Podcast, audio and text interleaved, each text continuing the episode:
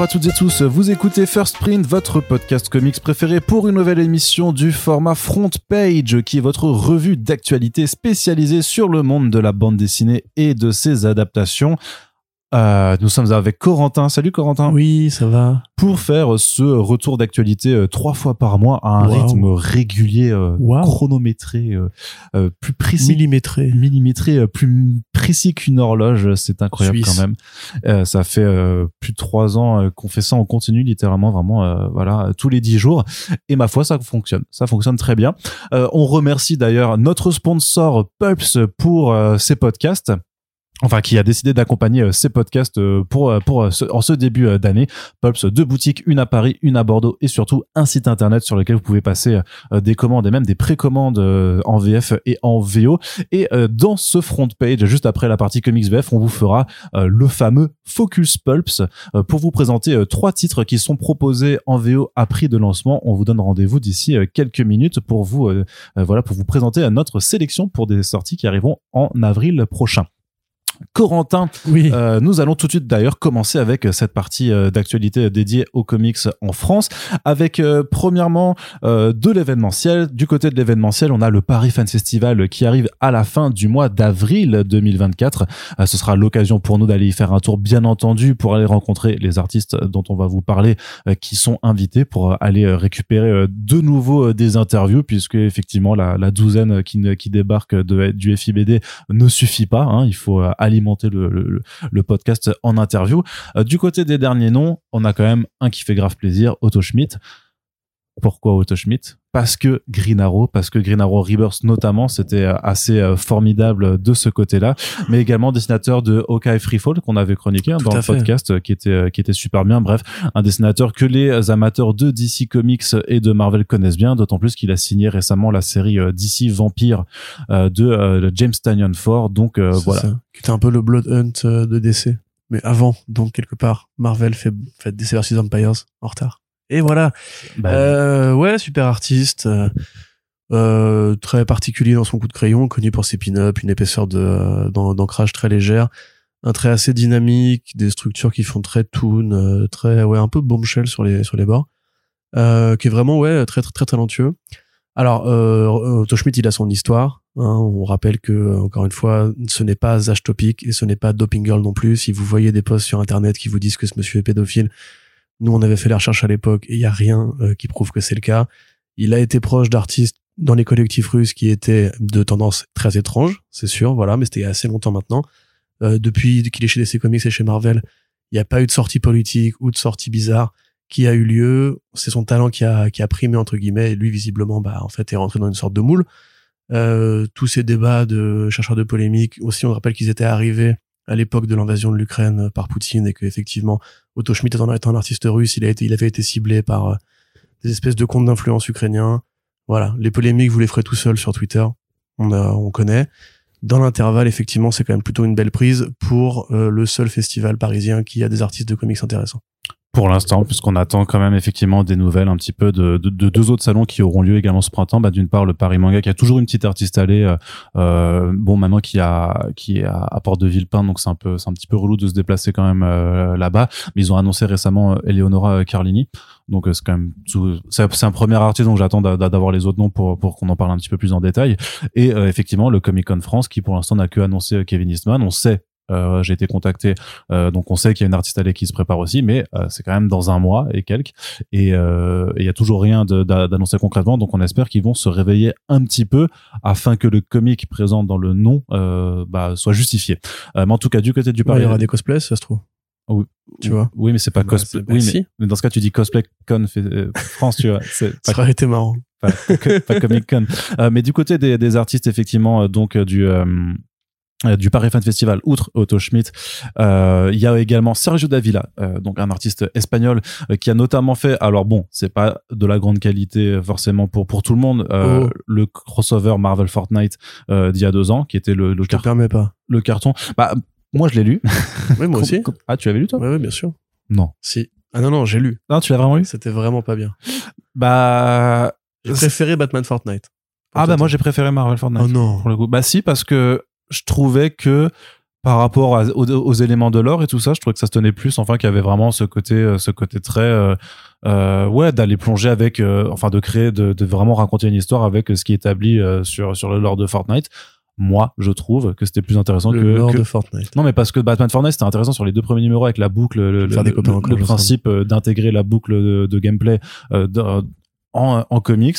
Moi, je trouve que euh, d'un point de vue scénaristique, il y avait quand même plus à manger si tu t'intéresses vraiment à Fortnite en tant qu'univers et pas juste en tant que euh, que grand euh, melting pot de toute la pop culture actuelle. Je trouvais que c'était. Mais de toute façon, on n'est pas là pour. Je respecte ton opinion. Mais tu ne la. Je suis d'accord avec une partie d'entre elles. J'allais dire que tu la respectes, mais tu ne, tu, tu n'es pas d'accord avec ça. Mais de toute façon, on n'est pas là pour discuter de. euh, Mais non, Est-ce que ça n'intéresse pas les gens. Donc Sergio. Davila. Alors, Parce que Serge- par contre c'était l'artiste et d'un point de vue artistique je, je trouve que c'est quand même un artiste mainstream euh, qui est euh, qui se maintient enfin qui fait des dessins euh, agréables à l'œil mais oui. sans être renversant c'est pas forcément un artiste qui a une touche particulière voilà bah c'est pas Otto Schmidt euh, c'est pas Liam Sharp Pas Michael euh. C'est pas Michael Ranin voilà c'est c'est un peu C'est plus classique. voilà, c'est plus classique, mais ma foi, pourquoi pas. Et dans ce terme, euh, dans ce registre un peu plus classique aussi, il y aura Rafa Sandoval et euh, Ah. Jo- Jordi Tarragona, euh, donc euh, le dessinateur et son encreur, sachant que euh, Jordi euh, travaille aussi comme comme artiste euh, à- en, en parallèle. Donc là aussi, artiste espagnol. Donc Rafa Sandoval, beaucoup de Green Lantern à l'époque Rebirth Oui. aussi, euh, et et, euh, et plus récemment, euh, artiste très très mainstream aussi chez chez Ah DC. bah oui, c'est la définition même du mainstream, Rafa Sandoval. Mais du mainstream, justement, euh, cette espèce d'importation d'artistes euh, espagnols, italiens et sud-américains qui est arrivé à un moment donné dans les comics pour essayer un peu de de migrer. Lui est quand même plus proche des codes américains, à mon sens. Euh, mais voilà, effectivement, il a quand même fait quelques bonnes séries, donc c'est plutôt une, une chouette prise, là encore. Voilà, qu'on avait interviewé, je me rappelle, à Lille en 2014 peut-être, je sais plus. C'était c'était une interview assez difficile euh, puisque bah, euh, les Espagnols parlent pas souvent super bien anglais non plus. Et, Et tout no hablas espagnol también. Euh, j'ai mes cours au lycée hélas n'ont pas porté leur Non, parce que fruit. t'es allemand, donc mécaniquement, il y a, tu vois, les langues germaniques ne se migrent pas bien au latin. C'est déjà un miracle que tu parles français, non C'est vrai. On, on- peut voir le- les choses comme ça. Mais en tout cas, voilà. Donc, euh, Rafa Sandoval, Jordi Tarragona et Otto Schmidt qui se rajoutent au Paris Festival, sur lequel il y aura déjà Stéphane Sejic et Linda Sejic, qu'il y aura Jeff Lubb. Euh, il y aura donc pas mal de monde et, euh, bien entendu, bah, des- les annonces continueront d'affluer d'ici les prochaines semaines. Ça se tient les 28 à- 27 et 28 avril et vous aurez compris qu'on est plutôt client. Bah, en même temps, on y était, on avait un stand de Comics Blog l'année dernière. Donc, forcément, notre avis est biaisé. Mais, on va aussi euh, parler d'un autre festival qui arrive pour lequel on n'a encore pas grand chose. C'est juste une, une annonce d'existence. Ça se passera à la rentrée prochaine euh, en septembre. Ça s'appelle Cultissime. C'est un festival qui est consacré aux œuvres cultes euh, de façon très générale. Dans l'heure, donc ça, ça va se dérouler du, 20 du 27 au 29 septembre dans la ville d'Angers. Donc ce sera pas à Paris. Oui. Tu aimes bien Bah, cette ville? Non. Enfin, j'ai plein de potes là-bas, mais c'est pas ma ville préférée, non. Eh bien peut-être C'est pas loin de Nantes, surtout. Peut-être que tu c'est pratique pourras pour euh, retrouver, oui, bah c'est sur la ligne, euh, effectivement, la, Effectivement. ligne, la ligne Paris-Nantes. de Paris. Et donc un, un festival qui se proposera de, euh, de mettre son public en immersion, je cite, au cœur des romans, bandes dessinées, comics, mangas et adaptations multimédia qui ont marqué euh, au, au cours des dernières années. Ça cite Tolkien, ça cite aussi Osamu Tezuka, et ça cite, ça cite Alan Moore. Donc forcément, il y aura des choses Il va y qui, qui- qui aura. Alors je pense pas qu'il y aura Alan Moore par contre. Faut peut-être pas non plus rêver, mais euh, c'est pour ça qu'on en a aussi parlé un petit peu sur Comics Blog. Dans l'oreillette, on nous dit quand même qu'il y a sûrement un très grand nom de la BD américaine euh, qui pourrait être présent. Donc, on, a hâte de vous en reparler. Et en attendant, bah, juste, on vous signale que ça existe. Et bah, si c'est possible, on essaiera peut-être aussi de, de s'intégrer à cette programmation, euh, ce qui sera, à n'en pas douter, un argument choc pour se rendre à Angers. Voilà. Bah oui. N'est-ce Toi, il faudra bien ça pour euh, me motiver à aller à Angers, personnellement. C'est sûr. Ami Angevin, je vous respecte et je vous aime. Vous êtes des gens formidables. Je n'aime juste pas, pas votre ville. Vraiment. Très bien. Mais Corentin, on va faire un petit tour aussi du côté de, Nantes, quel- de quelques annonces de, de, de sorties euh, très euh, très dans le présent en fait qui arrivent là en VF. Déjà la suite de Hôtel avec deux L chez chez Black River, Oh. une anthologie d'horreur donc euh, dont la suite est- là est en train d'arriver chez Black River. Oui, on en avait parlé, euh, je ne sais plus à quelle occasion déjà, mais donc c'est l'anthologie de John Lace, euh, John Lees, John Lace, je ne sais pas, et d'Alibor Talagic, donc je vais dire Talagic et pas Talagic, je ne sais pas comment ça se prononce encore une fois, des... flagellez-moi dans les Oh. commentaires. Ouais, si tu si, si tu n'es pas sûr, fais-le juste avec ton ton meilleur accent Voilà, français. c'est ça. Talagic, d'Alibor. Dalibor Talagic. Donc, pourquoi tu fais le Pokédex Ding Dalibor Talagic, artiste d'Europe de l'Est. C'est ça. Donc effectivement, euh, peut-être pas d'ailleurs, en fait, il peut-être juste d'origine. Mais bref, Hôtel, donc au départ, ça se présente comme une anthologie chez, chez AWA Studios, euh, une anthologie donc qui reprend le, le, grand mythe de la route 66, qui est cette espèce de très grande, euh, très grande route qui relie Chicago dans l'Illinois et Santa Monica en Californie. Donc c'est un assez grand bout de la, des, des États-Unis. Et c'est un truc qui a inspiré en fait tout un, un folklore euh, mythifié avec beaucoup de films qui décrivent des road trips qui se passent sur ce grand bout de terrain. Euh, beaucoup aussi voilà de une économie qui s'organisait autour avec euh, des petits euh, totems sur le chemin, des restos-routes, des pompes à essence cultes, des voies de truckers, etc., des festivals qui ont eu lieu là-bas. Et parce que c'est 66 aussi, on y a accolé une espèce d'image du démon. Il y a, y a des films d'horreur, il y a des romans d'horreur qui parlent de ça. Hôtel en fait partie puisque il se passe dans un petit motel en fait au, bord de la route, comme vous avez déjà pu en voir dans plein de films américains, comme Une nuit en enfer par exemple. Il y a un hôtel au bord de la route, ça commence comme ça et tout, euh, qui a pas en fait d'histoire particulière. Mais dès que les gens en fait rentrent dans cet hôtel, ça révèle une sorte de nature profonde ou de secret un peu caché. Donc par exemple, vous allez avoir un mec qui, euh, un, un businessman assez fortuné, qui dit à sa nana viens je t'emmène en week-end il s'arrête à l'hôtel et en fait son but à lui c'est de la découper en morceaux pour euh, pouvoir vivre librement et euh, voilà se, se, faire les assistantes euh, dont il, dont il rêve en secret depuis des années sans payer le divorce il y a plein en fait de séquences d'horreur comme ça avec tous les codes de l'horreur classique c'est-à-dire que vous avez un crypt keeper qui est le maître d'hôtel qui raconte par une sombre nuit d'orage, machin bidule, sortait du bureau, il essaya de prendre la route 66, c'est tout. Euh, Avec la petite morale à la fin. Voilà avec la petite morale à la fin à la crypt show. Mais la différence. Attention, si vous sortez par une nuit sombre, à ne pas laisser les clés à l'intérieur. mais euh, la différence, c'est qu'en fait, ces histoires-là se passent en temps réel. C'est-à-dire qu'il y avait quatre ou cinq numéros, je crois, dans la première série. Et à la fin, on comprenait qu'en fait, tout arrivait euh, au même moment. Hmm. Ce qui n'était pas encore ultra utile, mais dans la 2, vraiment, il y a une sorte d'arc plus global qui va fédérer les différents personnages. Donc là, en l'occurrence, si je me rappelle bien, on a un artiste en panne d'inspiration, on a un mec dont le chien est assez vieux et qu'il veut l'emmener pour le faire soigner parce que ils arrivent pas à, à, le faire piquer. Assez poignante cette histoire. Euh, on a une petite famille. Enfin voilà, tout est un peu voilà. Et en parallèle, on a une sorte de gang de d'anarchistes motards, braqueurs, euh, vraiment très stylisés avec des masques à la à la payday un peu, on va dire, euh, qui vont croiser euh, la véritable origine secrète de cet hôtel qui évidemment est foutu sur une porte des enfers. Vous, le savez si vous avez eu le premier volume. Donc euh, ouais, plutôt une bonne série, plutôt une bonne anthologie. Il faut adhérer au coup de crayon de Talagi qui reste pareil assez euh, assez classique et assez épais dans son ancrage. Mais euh, moi j'avoue j'ai bien aimé le premier tome. Je trouve celui-là peut-être un peu moins zarbi. c'est peut-être plus de l'horreur classique. Mais l'idée justement de l'anthologie qui va en fait finir par reconnecter un peu à la Ice Cream Man, c'est ouais c'est plutôt une bonne une bonne trouvaille. Voilà, donc euh, c'est disponible. Hein, c'est à l'heure où on enregistre en fait, c'était sorti cette semaine chez euh, Black River au prix de 16,90. Donc euh, voilà, c'était pour noter cette information puisque voilà tous les éditeurs fonctionnent un petit peu différemment. Il y en a qui font des annonces très en amont. D'ailleurs, c'est pour ça qu'on va parler de, de certains programmes du printemps-été à venir juste après. certains, par contre, ils sont dans une temporalité plus immédiate puisque c'est peut-être vu que c'est des, des maisons d'édition un peu plus petites avec moins de visibilité, c'est peut-être mieux de parler effectivement quand les bouquins sortent directement. C'est notamment le cas aussi euh, ben, de Delirium avec une nouvelle euh, aventure d'Elric euh, qui qui arrive en, ce mois de février, adaptation donc des, des, des écrits de Michael Moorcock. On vous rappelle qu'on a reçu Delirium dans le cadre de nos podcasts, une émission avec Laurent Lerner qui qui vous a plu visiblement et que vous pouvez toujours écouter et partager au plaisir. Corentin, c'est quoi un petit peu Elric? Oh là tu as tu as 30 secondes. Alors Elric c'est un c'est un bout d'un cycle littéraire euh, qui s'appelle le, champion éternel. Euh, qui est un petit peu comme la tour sombre de Stephen King, un multivers d'histoires dans lesquels des personnages récurrents interviennent. Quoi que ce soit encore moins développé à l'époque, Michael Moorcock c'est un auteur qui s'est beaucoup inspiré de Tolkien et de Robert E. Howard pour construire une sorte de contre Conan le barbare, c'est-à-dire que c'est un guerrier euh, qui passe d'aventure en aventure, qui est lui aussi euh, amené à gouverner un royaume, même si lui c'est un peu l'inverse, c'est-à-dire qu'il part déjà par, en, étant euh, un prince guerrier et un nécromancien, et en fait il va finir par se déconnecter un peu de tout ça, alors qu'à l'inverse Conan va vers le trône. Euh, et à l'inverse de Conan, il est pas musclé et, euh, et, physique, il est chétif et malade et souffreteux. Il prend des herbes médicinales pour rester en vie, il lance des sorts, il a une épée exceptionnelle, euh, Stormbringer je crois. C'est pas Stormbreaker, je pense que c'est Stormbringer.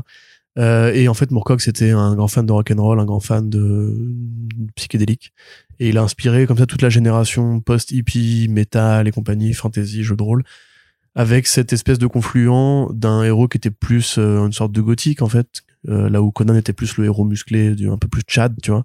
Mais c'est vraiment un contre Conan le barbare qui a accouché d'une super saga justement de Elric de Mendy-Bonnet, le, le, cycle de Mendy-Bonnet, pardon. Euh, je voilà, j'en profite parce que je suis pas aussi expert d'Elric que j'en ai l'air. Euh, vous avez un super podcast encore une fois dans le Panthéon des légendes de César Bastos sur le podcast Hommage collatéral sur Spotify, gratos, machin et compagnie, où il y a trois heures d'émission. César, César gratos. César gratos. Euh, big up euh, César. Euh, vous avez trois heures de d'experts de, Elric qui qui décodent le truc, notamment des auteurs français qui ont fait de la BD Elric, parce qu'il y a un, comme Conan le barbare, c'est un personnage qui n'est pas spécifique au panthéon américain. Il est oui, il y a, y, y a une série Elric chez Glénat aussi. Voilà, je me demande s'il n'y a pas eu du manga Elric ou de l'anime Elric. En tout cas, c'est peut-être très possible. Et Elric qui a inspiré donc plein de figures postérieures. En l'occurrence, pour ce, second tome, donc ils avaient fait la première série de Roy Thomas, Pick Russell et Michael T. Gilbert. Euh, là, c'est toujours Roy Thomas et Michael T. Gilbert, mais il n'y a plus Pick Russell puisque c'est George Freeman qui se charge de faire sur les crayonnés de Gilbert euh, la, mise en couleur et l'ancrage. Et c'est un album qui est assez joli d'ailleurs. Si vous avez, euh, j'avais fait la comparaison, sur, la comparaison sur Twitter. Si vous avez lu Doctor Strange Fall Sunrise, il y a vraiment des idées, je pense, que Moore a piqué à, à Gilbert et à Freeman, puisqu'on peut reconnaître des, les volutes. Le héros, pareil, qui est plus triangulaire, qui a un physique presque j'ai pas envie de dire féminin, mais plus androgyne que euh, certains des, certains des, certaines, certaines des morphologies plus classiques de la BD des super-héros américains. Roy Thomas, qui est un grand fan hein, de Moorcock, comme il était déjà un grand fan de Howard, puisqu'on rappelle que le vrai mythe de Conan le Barbare, pour beaucoup de gens, il commence avec le film, pour d'autres, il commence avec la littérature, mais celui qui a un peu cimenté et fait une sorte de synthèse de ces deux univers, c'est évidemment Roy Thomas avec la saga des Conan le Barbare de chez Marvel où il a à la fois le côté musculeux, le côté félin, le côté prédateur, le côté royal, le côté tacticien, etc. Pas de la même façon, même s'il a eu beaucoup moins de temps pour s'exprimer, parce que c'est quoi, c'est six tomes, je crois, les, les Elric de Roy Thomas, euh, ça reste quand même de la très bonne BD, qui a bien compris ce que ce qu'était Elric. Les structures, notamment de, de Russell, euh, en termes de découpage et en termes de, d'effets stylistiques, euh, c'est vraiment de la fantaisie très différente, c'est très agréable à lire. Donc moi j'avais déjà acheté le premier tome chez Delirium, là celui-là euh, qui s'appelle Le Voyageur sur les mers du destin, qui reprend le troisième roman de la saga de Elric, mais qui est le deuxième chronologiquement. Ah là là. Euh, je vais pas vous le décrire. Voilà, encore une fois, allez écouter le podcast de Hommage collatéral, ça fera un peu de pub pour les copains. Et c'est un truc qui est beaucoup moins connu que Conan, hein, en vérité, Elric, euh, pour les gens qui ne s'intéressent pas à la fantaisie euh, de ce genre-là. Et même documentez-vous sur la carrière de Moorcock, qui est un mec super intéressant. Et trop souvent, les gens comme moi qui ne sont pas des férus de fantasy, en fait, ont tendance à tout résumer à Tolkien, Robert. Howard et quelques autres noms comme ça, alors qu'en fait, il y a aussi cette espèce de truc beaucoup plus expérimental, beaucoup plus psychédélique, beaucoup plus multivers même, euh, qui était là longtemps avant les autres et qui a en fait posé des jalons que tout le monde a repris ensuite. Donc, euh, bah, mais Alan Moore est un grand fan de Moorcock, Grant Morrison est un grand fan de Moorcock.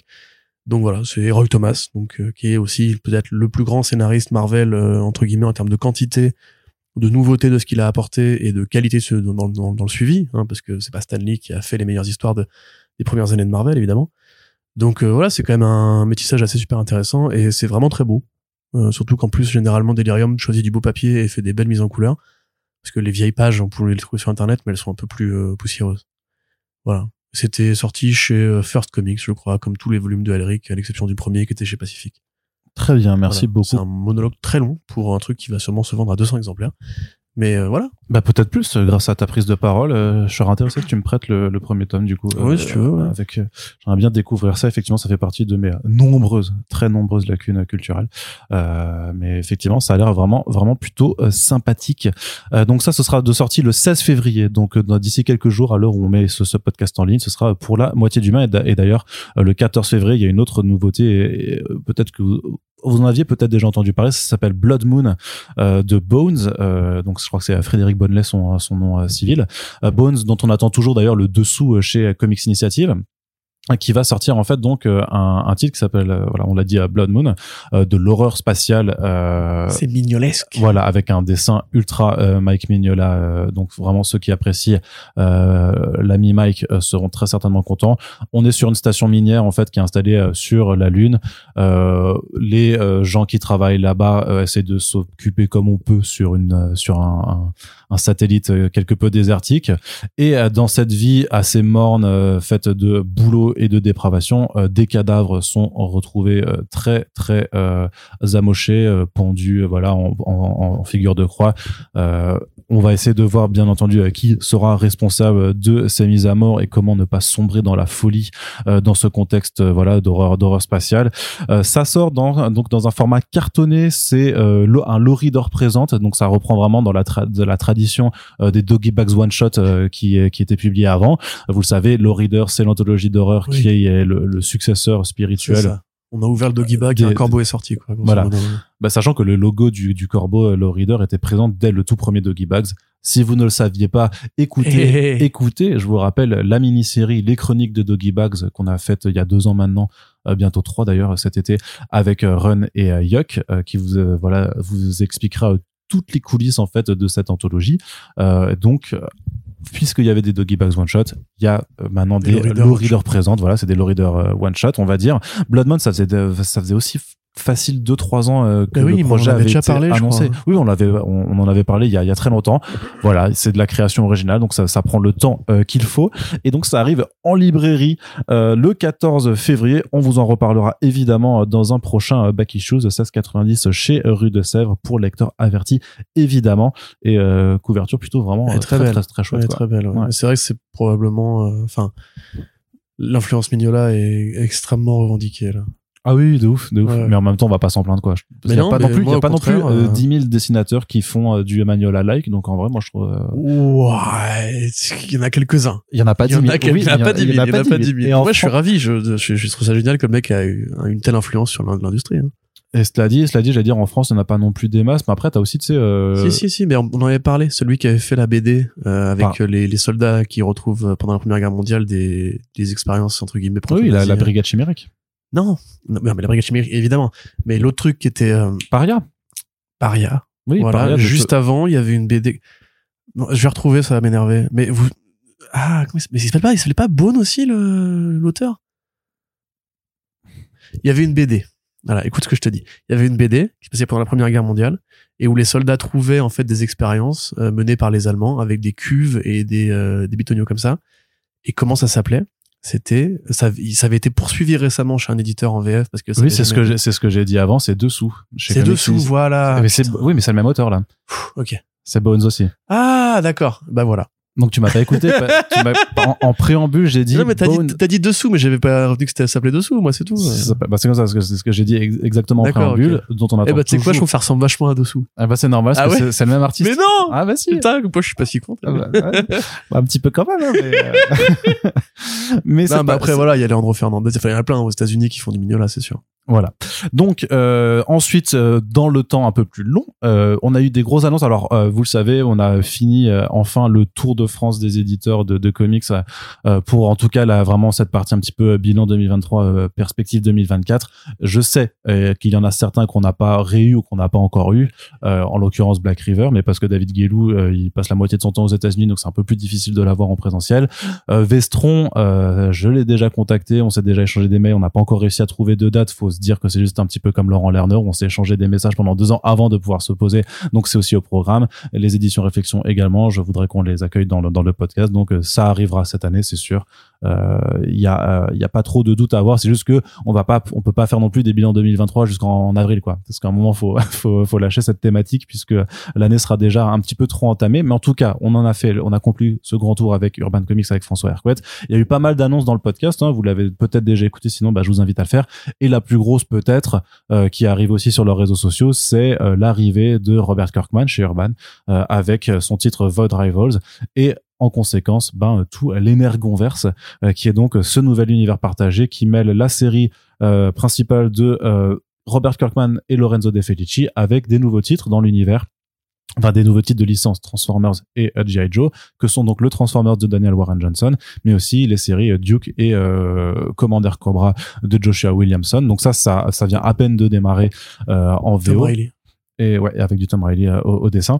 Euh, c'est juste une très grosse prise. Euh, on, on, avait entendu donc Thierry Mornay dans, dans, dans le podcast pour Delcourt que c'était pas lui qui le faisait. Euh, petite surprise à ce moment-là, euh, quand même, puisque Robert Kirkman est historiquement édité ouais, chez a un contrat avec avec Delcourt. Et donc Thierry nous expliquait que pour le coup, vu que c'est pas c'est pas que Skybound, vu qu'il y a quand même aussi un partenaire avec Hasbro, les modalités de contrat de publication ne lui plaisaient pas. En tout cas, du coup, ça arrive chez Urban. Corentin, quelle est ta quelle est ta réaction? C'est une réaction modérée, on va dire je comprends. Enfin, on sait que François, enfin Urban, pardon, en général, euh, a, a, longtemps accompagné le travail de Daniel Bryan Johnson, et donc c'est pas très étonnant de. Enfin, c'est pas que lui, hein, évidemment, mais ça me paraît pas très étonnant. Après, l'effort qui a été fait sur Duo Powerbomb, justement, de, de se dire, écoute, Daniel, il va rester un petit moment sur les Transformers, c'est son nouveau pet project. Si tu veux le ramener en France, c'est pareil, c'est bien d'avoir ce truc-là. Après, on peut se dire effectivement. Alors moi, j'ai vraiment du mal à, à estimer ou à quantifier le nombre de fans de, et de G.I. Joe et de Transformers en France. Personnellement, je crois d'ailleurs être la seule personne qui a acheté l'édition Vestron du Transformers vs G.I. Joe de Tom Shelley. Ah non. Euh, non, alors là, par contre, tu te trompes. Le petit, le petit fanzine, là? Ouais, ouais. Putain, il est pas, euh, comme moi, je l'ai pas beaucoup vu dans les boutiques, hein pour le coup, je tiens à dire. Ouais, ouais, mais après Vestron, ils ont aussi une, enfin, ils ont aussi une boutique en ligne, il me semble. Enfin, tu peux les, tu peux les avoir autrement, mais non, non, pour le coup, je sais que, alors c'est vrai que, euh, de toute façon, on discutera avec Fred, euh, je, je l'espère, que leur choix de euh, petits formats souples avec un tarif pourtant qui est pas du tout. mais il est mignon, hein, c'est pas ce que je dis. Avantageux, non, non, mais je veux dire que c'est souvent des trucs parfois un petit peu décriés et peut-être qui empêchent aussi d'avoir un plus grand lectorat, mais parce que aussi ça, ne serait-ce que par cette taille-là, ils sont moins visibles en fait dans un dans une librairie, tu, tu les vois moins de façon très pragmatique, quoi. Ils sont juste plus petits, euh, mais il y a quand même, euh, en regardant leurs réseaux sociaux et tout ça, ils ont aussi réussi, comme, comme Laurent, hein, à, à, avoir leur communauté aussi de lecteurs qui sont dédiés, qui veulent suivre ces licences, parce que c'est vrai que euh, Vestron, euh, ça fait pas mal d'années maintenant qu'ils sont voilà sur les Transformers, sur les G.I. Joe aussi. Donc, quelque part, des gens s'attendaient même pas à ce que ça soit récupéré de cette Energonverse chez Vestron. Voilà, en l'occurrence, c'était pas, c'était pas réaliste d'imaginer que Kirkman allait... Non, oui. Enfin, Kirkman, il aime le pognon, on va en parler tout à l'heure. Euh, et c'est, enfin, une critique, j'essaie réaliste. Hein. Enfin, à un moment donné, Kirkman, sa carrière entière est dédiée au fait de faire du pognon maintenant. Donc, il y a pas de, c'est pas grave, c'est comme ça. C'est plein d'entrepreneurs, c'est, c'est la vie. Mais euh, non, moi, c'est plus voilà, c'est plus, enfin, Transformers et G.I. Joe pour moi, c'est vraiment des licences que j'associe aux années 80. Tu vois, et d'ailleurs, mhm. c'est le cas. C'est là que c'est apparu. C'est là que les, le partenariat, pardon, entre G.I. Joe et Marvel a fait les comics G.I. Joe de l'Ariama les Transformers, c'est ça. Qui serait d'ailleurs aussi, prévu chez Urban, peut-être à terme. Hein, il Exactement. et puis même les thèmes, je veux dire, G.I. Joe, c'est soldats, c'est ninja, c'est SF les Transformers, c'est des bagnoles robots aliens. C'est vraiment des codes d'une époque, d'une vision de l'Amérique, d'une vision de, de l'adversité qui, pour moi, est très très poussiéreuse. Euh, je, c'est très américain, à mon sens. Et sans doute que je me trompe, qu'il y a des quarantenaires qui vont me répondre que je suis un, gros con euh, de jeune, qui a grandi avec les mangas et toutes ces conneries. Alors que t'es pas si jeune non plus. Alors que je suis pas si jeune non plus, c'est vrai. Mais en plus, moi, j'ai rien contre demeurant. Je veux dire, je les ai lus. Enfin, j'en ai lu une, une partie les comics G.I. Joe de l'Ariama, ils sont très sympathiques, tu vois. C'est du vrai narratif filé, commando, etc. Ah, mais là, pas si con. Là, le projet est différent parce que t'as quand même pas, déjà, t'as pas l'appellation G.I. Joe dans les titres, c'est Duke et Commander.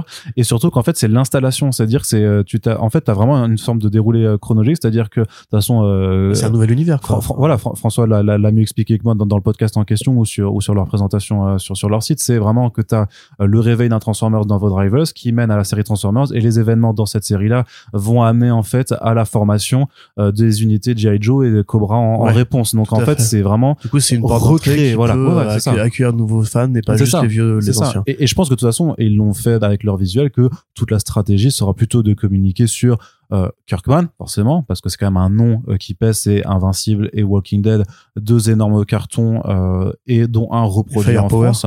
Et voilà, mais justement, bah, je, pense que l'idée c'est de voir est-ce que tu peux est-ce que tu peux en fait euh, créer un nouveau, euh, une nouvelle forme de momentum autour du nom de Robert Kirkman, plus que euh, ce qui a été fait ces dernières années avec Firepower ou Oblivion Song, qui sont à mon sens de bonnes séries, surtout Oblivion Song, oui, oui, oui, plus que Firepower, malgré les artistes, hein, voilà, parce bah, que malgré le artiste, parce que même Chris Sumney est, est, très bon, mais c'est vrai que Firepower c'est pas renversant, on va dire. Mais en tout cas, je veux dire, c'est que c'est ce que tu arrives à créer un nouvel engouement. Et c'est tout et c'est tout le pari et ben, euh, Kirkman et De Felici ont quand même déjà aussi leur public. Daniel Warren Johnson, c'est acquis. Je veux dire, les gens vont y aller juste parce qu'il y a Daniel Warren Johnson, même s'il est remplacé au, septième numéro par Ray Corona.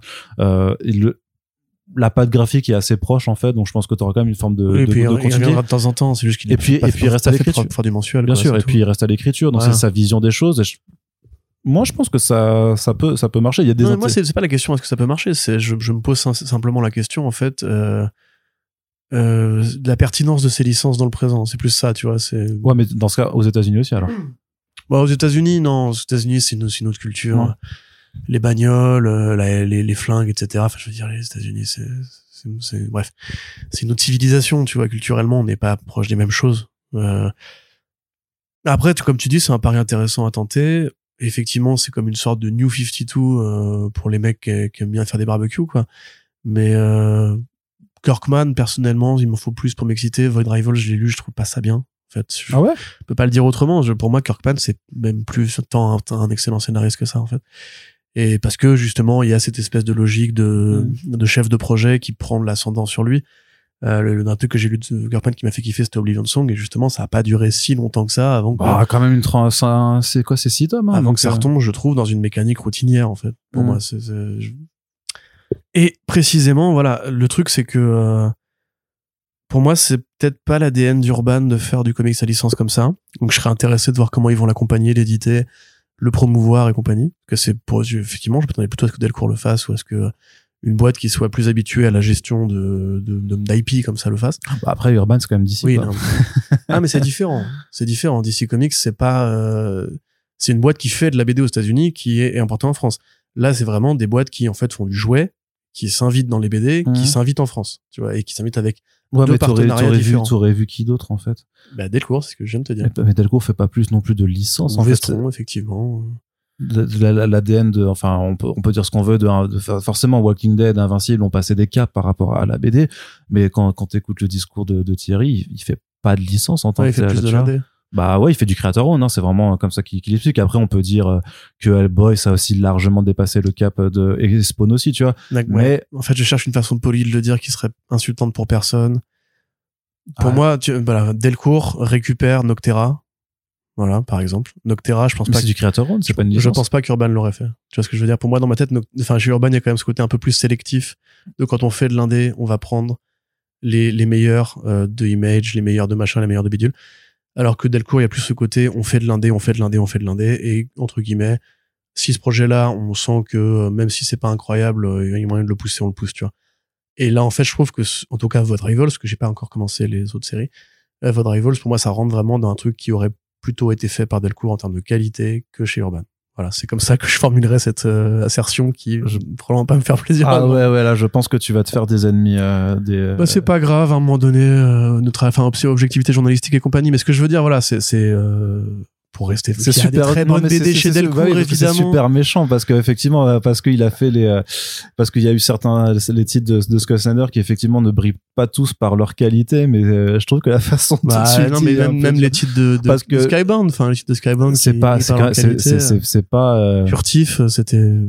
non furtif c'était pas ouf Pas effectivement ouais. dingue, quoi. Non mais de toute façon il y a y a jamais des trucs qui sont euh, enfin c'est des choix et euh, tu peux pas avoir tout qui est des chefs sinon ça saurait aussi Mais non, mais c'est pas ce que je te dis. Je te, je te dis en tout cas tu, toi tu penses que votre rival c'est pas le meilleur travail de Robert Kirkman Très ces clairement. années Très, mais je pense même que Kirkman fait de Mais moins tu- en mais- moins mais de bon tu- travail. Ah fait. oui, d'accord. Ouais, ok. ouais. Ça, c'est un peu dur parce que moi, j'ai- j'aime bien la proposition quand même euh, sur. euh, Entrepreneur, je trouve qu'il est super Mhm. talentueux. Le scénariste, euh, il a vraiment, je, ça m'étonne que ce mec ait fait Invincible et Walking Dead. Je, je trouve rien qu'il a fait d'aussi bien qu'il y a 20 ans en fait.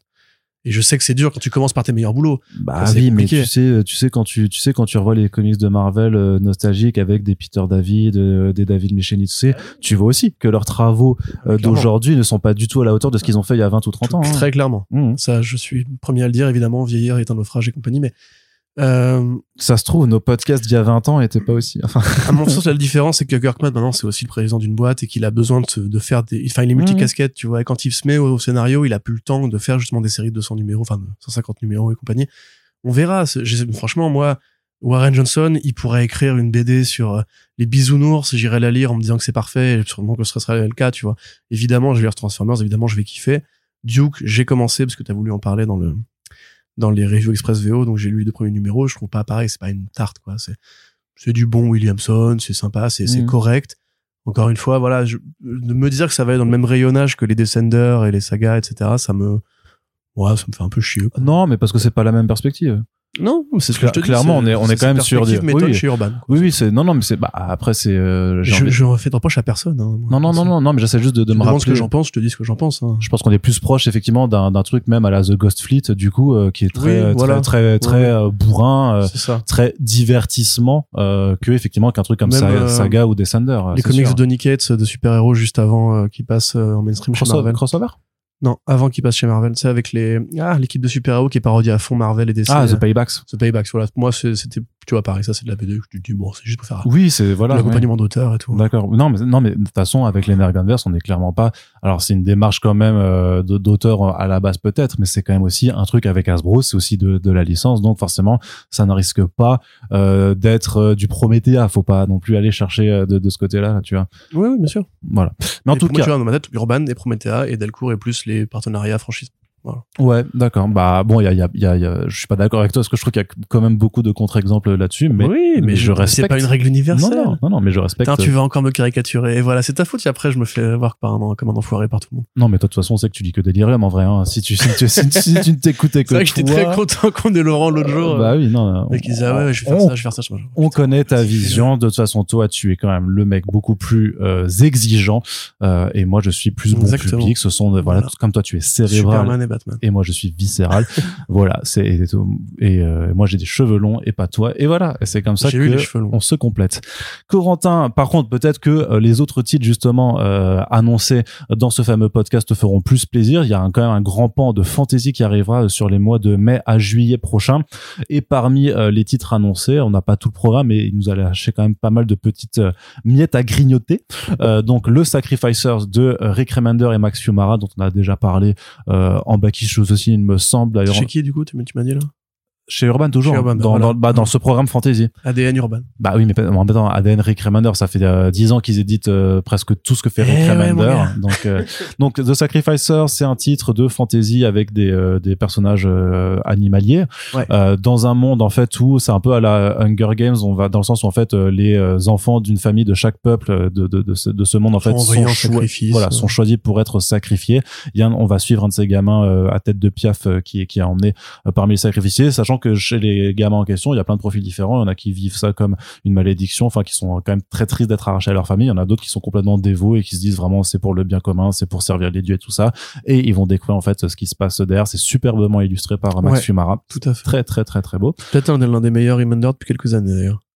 Ouais, bah disons, bah, bah, justement parce qu'on est dans ce côté euh, plus elevated euh, indé à, à la Black Science euh, euh, plutôt que euh, une soif légitime de vengeance qui est certes très chouette mais qui est quand même bas du front on va dire, tu vois.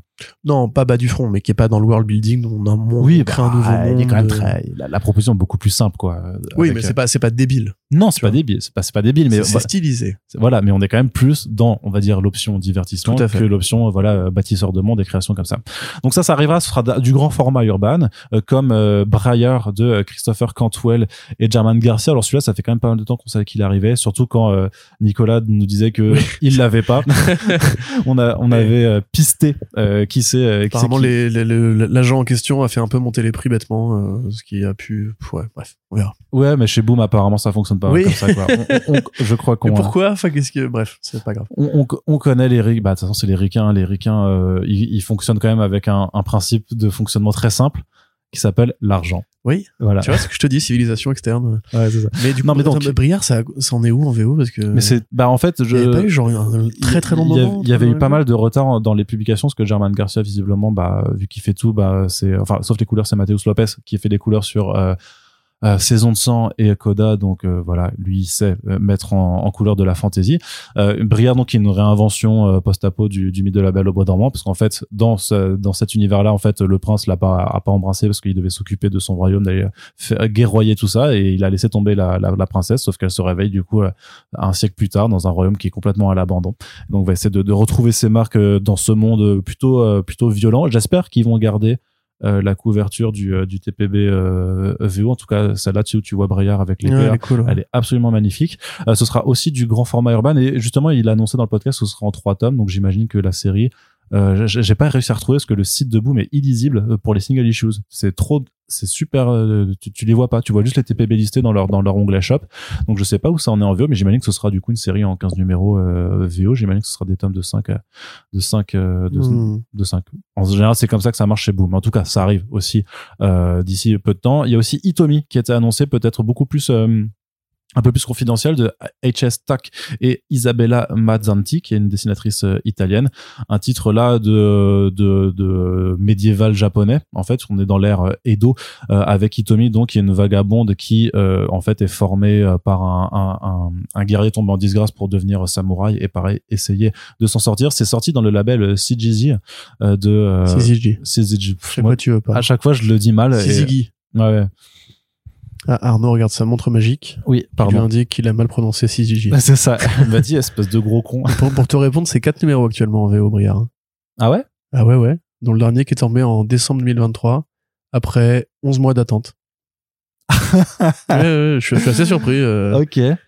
Mais bref, euh, voilà. Oui, bah en tout cas, ils l'annoncent en trois tomes quand même, donc j'imagine qu'ils sont au courant des plans de publication, mais effectivement, à ce rythme-là, faudra euh, limite, faut. euh, C'est curieux quand même. German Garcia, dans ma tête, il était pas si lent que ça. Ouais, c'est C'est le bizarre. mec qui avait fait Barbarella Dejatoris, c'est super série d'ailleurs, hein, avec euh, Mm. Léa Williams. Euh, c'est très beau en plus. Et... Écoute, je vais, re- je vais peut-être voir s'il n'y a pas un trade qui est sorti hein, juste pour compiler ce qui manquait. Mais il y a déjà un trade justement qui est, qui est sorti qui est annoncé. Non, non, qui est sorti chez, chez, chez Boom.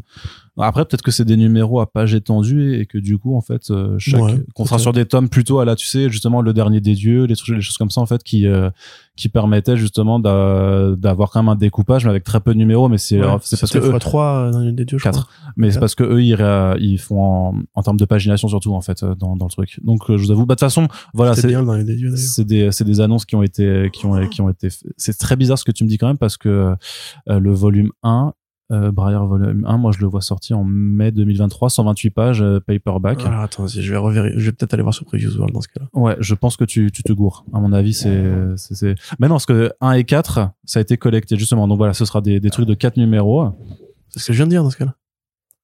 c'est à dire que mais c'est à dire que la série aurait pas, aurait pas reprise depuis? Bah Parce- écoute, moi je vois aucun autre numéro listé. Ouais, mais je pense que tu te, bah, je pense que tu te trompes parce que le TPP avec les numéros 1 à 4 euh, a été publié en mai 2023, donc euh, c'est pas possible que ton, ton quatrième Ah numéro- non, oui, t'as raison, j'ai dû lire la date à- en version française, vous voulez le dire en version américaine. Ok, d'accord. Mais Ça veut dire qu'il n'y a pas eu de, d'un- Ah oui, de si c'est numéro 12, depuis. mai, 12 mai ou Il n'y a pas eu de numéro ouais. depuis du coup le, depuis le mois de mars alors dans ce cas-là, 2023. Ouais, ça, ça m'étonnerait par contre aussi euh, beaucoup, mais. Sur euh, Previews World, je vois quatre numéros et un trade. Ok. Donc voilà. Et accessoirement, elle, est, elle a été listée en, en 8 numéros, Briard. hein. Ouais, mais non, parce qu'elle était passée en ongoing ensuite.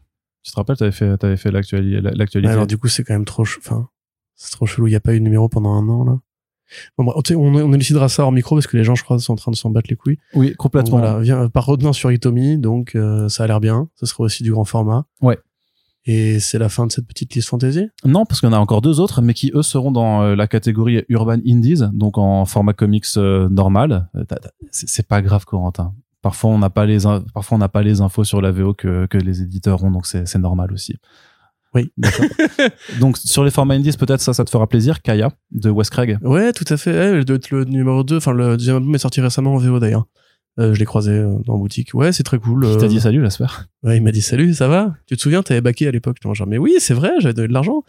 Euh, oui, tout, tout à fait. Euh, Wes Craig, Kaya, l'histoire d'un petit enfant avec un bras euh, mécanique euh, dans un monde de fant alors fantasy, euh, fantasy conte de fées, on va dire, avec euh, une armée de robots qui attaque des villages et euh, le petit prince d'un village qui est sauvé par sa sœur, qui elle est une bâtarde, qui doit l'emmener dans un endroit où ils pourront être à l'abri. Euh, ça fait un peu euh, merde, euh, Miranda, 4, euh, Miranda 404 Oui, Liv. We Live. Ça fait un peu We Live version fantasy. C'est très joli. Wes Craig, c'est l'artiste de, euh, de Deadly Deadly Class. Class. donc c'est évidemment très très beau. Avec une, euh, des choix esthétiques très différents quand même. Donc euh, ouais, très cool, ça, ça se tente. Et euh, de l'autre côté, euh, le Barbaric de Michael Morrissey et Nathan Gooden, qui est sorti euh, chez Avot Comics. tu sais, C'est ce titre euh, avec un, barbare en fait qui a été maudit euh, par des sorcières en fait, euh, qui est condamné à devoir faire le bien. Euh, sauf que euh, son compagnon c'est littéralement une hache euh, qui parle et qui est euh, assoiffé euh, de sang, donc quelque chose de très bourrin, euh, très sanglant aussi. Euh, Nathan Gooden c'est un très bon artiste hein, qui euh, qui dans l'action euh, est, est assez fort.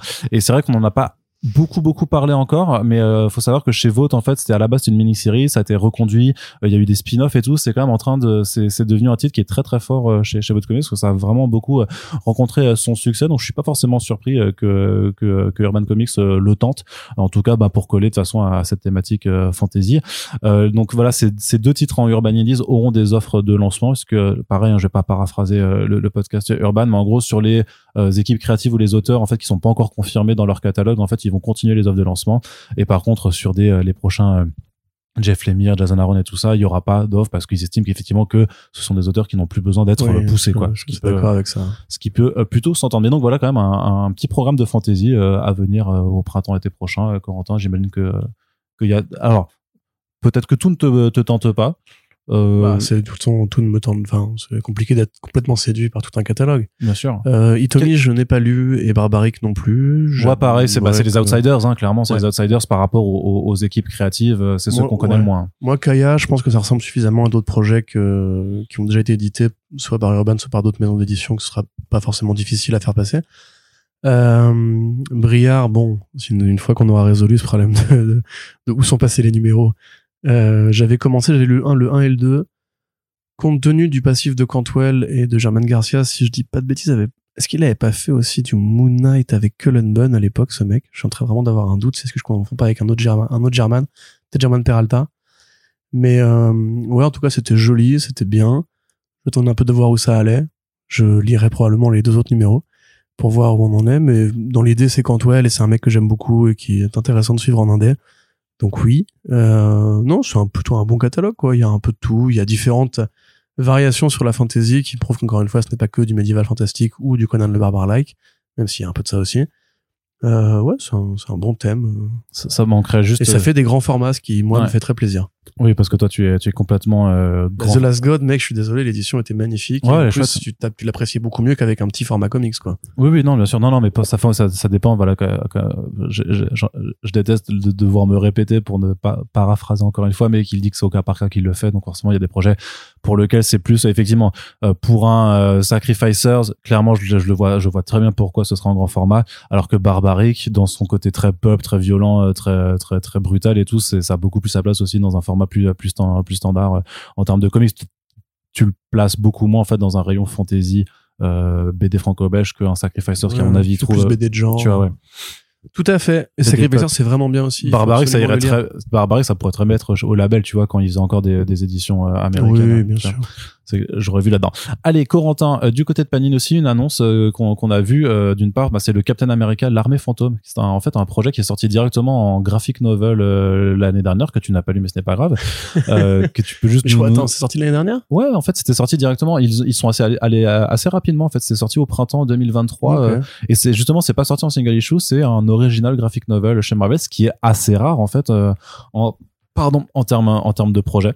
Euh, pour pour pour le noter tu peux nous rappeler un petit peu juste euh, c'est quoi euh, c'est quoi le pitch? C'est quoi le pitch? Bah le pitch il est tout simple. C'est pendant la Seconde Guerre mondiale donc ça fait partie de ce groupe de séries parce qu'en fait il y a différents types de BD Captain America un petit peu comme il y a différents types de BD d'Ardeville on va dire. Il y a des fois des d'Ardeville qui vont être très urbains d'autres d'Ardeville qui vont être plus mystiques et tout là on est sur donc un projet qui a été composé par Alan Grass qui est un auteur de de romans jeunesse, figurez-vous, pas mal de romans jeunesse un peu sombres apparemment, 19 si je dis pas de bêtises, et qui est dans la liste des New York Times best-selling artistes, euh, qui a une liste prestigieuse pour les auteurs, qui leur fait beaucoup d'expositions, et Brent Schonover, euh, qui lui, alors là, il avait fait des trucs qui étaient plus connus, Brent Schonover, enfin qui étaient connus en BD, je veux dire, il faut que tu m'aides l'Arnaud par contre. Euh, mais donc voilà, l'idée c'est donc d'explorer un petit peu le passé de Steve Rogers à l'époque où il était encore avec Bucky sur les champs de bataille de la de l'Europe en guerre, euh, et où alors un personnage, on sait pas trop qui, va lever une sorte d'armée des morts que va devoir savater Steve. Et tout ça aurait un lien avec le baron Mordo euh, qui s'est réfugié sur le mont Wundagore euh, pour fomenter le sombre dessin. Donc de la BD pulp à l'ancienne, avec cette espèce d'envie de métisser encore une fois, comme pour le Capwolf et les Howling Commandos où on a vu ça récemment en VO, l'idée qu'on peut en fait revenir systématiquement à la Seconde Guerre mondiale, mais comme on reste dans un monde de fiction, dans un monde de super-héros, on va pas juste vous raconter des histoires au Captain America, il répare la tourelle d'un tank euh, pour prendre d'assaut une base nazie. Évidemment, l'objectif, c'est aussi de mettre un peu de, fantastique dedans. Et donc, puisque la guerre est aussi associée à une sorte de folklore un peu horrifique, dans le cinéma de genre, on va systématiquement prendre des loups-garous, prendre des zombies, etc. Encore une fois, malheureusement, je n'ai pas lu cet album, euh, donc je ne saurais pas Bah, vous dire si c'est bien. En même temps, c'est normal, il a pas, il a pas eu une diffusion. euh, je crois qu'il avait été bien noté sur les pages Amazon dans mon souvenir, donc euh, vous pouvez tenter, pardon, le bail. Euh, C'était un peu l'une des rares, ça arrive là, ça arrive en février, le 28 février. C'est l'une des rares euh, nouvelles sorties 100% de, qui a été annoncée euh, en dehors des quelques suites qui continuent de tomber en parallèle. En mars, on aura aussi le, le Marvel Visionaries sur Chris Claremont et le Spider manga là, Fake Red. Donc euh, voilà, si vous aimez Cap, si vous aimez les, les zombies, Yes. il y a sûrement des gens qui aiment les Cap et les zombies. Bah voilà, c'est pour vous. Donc euh, Schoonover qui a fait Devil's Highway chez Aiwa et qui avait fait du Howling Commandos and Shield euh, chez Marvel aussi il y a quelques années. Devil's Iowa, est-ce que j'ai lu ça? Je Oui, j'ai lu ça. Ouais. Mais on en avait parlé, je crois, de ça. Je suis pas sûr. C'est pas arrivé en VF C'est pas Non. celui où il y a le, le Satan qui organise une course avec euh, il passe dans des dimensions et tout? Bah, c'est peut-être ça, mais c'est pas arrivé en VF en tout cas, ça c'est sûr. D'accord. ok. Parce que sinon je l'aurais lu du coup. Mais euh, qu'est-ce que je vais dire? Euh, Voilà. Bah Euh, du, du, du reste, il y avait aussi une annonce de Panini Manga puisqu'ils continuent de développer leur label Marvel Manga. Alors euh, on attend, euh, on attend toujours Marvel Miaou, hein, bien entendu. Ça sera quand même euh, la sortie. Oui. Voilà, où il faudrait même faire Merci. les, les It's Jeff. Tu pourrais les faire en, format manga couleur comme à côté du Demon Days. Jamais de la vie. Bah si. Ça n'arrivera pas. Mais c'est hyper bien. C'est meilleur, meilleur truc. Putain de de- requin à pattes, c'est une aberration de la nature.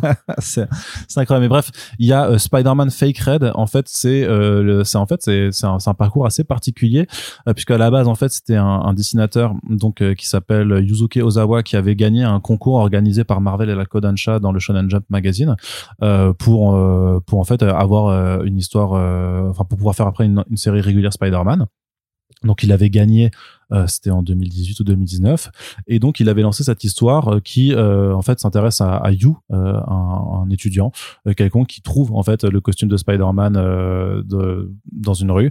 Donc ça, je pense que c'est en continuité avec l'épisode, tu sais, où Peter Parker jette le, le costume. ouais, bien sûr. Spider-Man No More. C'est ça.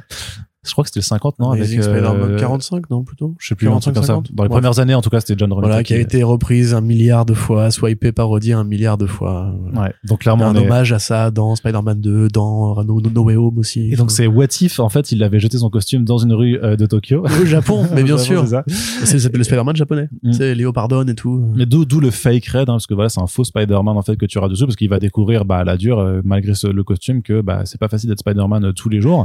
Euh, mais justement, la série en fait avait été annulée. découvrir qu'être Spider-Man, c'est pas facile. Ouais. mais c'est que Adam Sandler est un héros qui a une vie normale. Pardon, vas-y. C'est ça, c'est- c'est l'épisode de You- South Park. You est un étudiant. Oh, il découvre un costume dans la rue. Mais donc, ce que je veux dire, c'est que euh, en fait, la série elle a été annulée au bout d'un seul tome, en fait, euh, puisque euh, ça- c'était surtout un truc qui était euh, pensé pour euh, do- doper euh, euh, les- la lecture numérique en fait sur l'application, j'imagine du, du Shonen, euh, au, du Shonen Magazine. Ça n'avait pas trouvé forcément euh, son public et à l'époque, euh, t'a- t'avais fait l'article, tu disais bon bah du coup c'est mort, ça arrivera jamais en anglais ni en VF.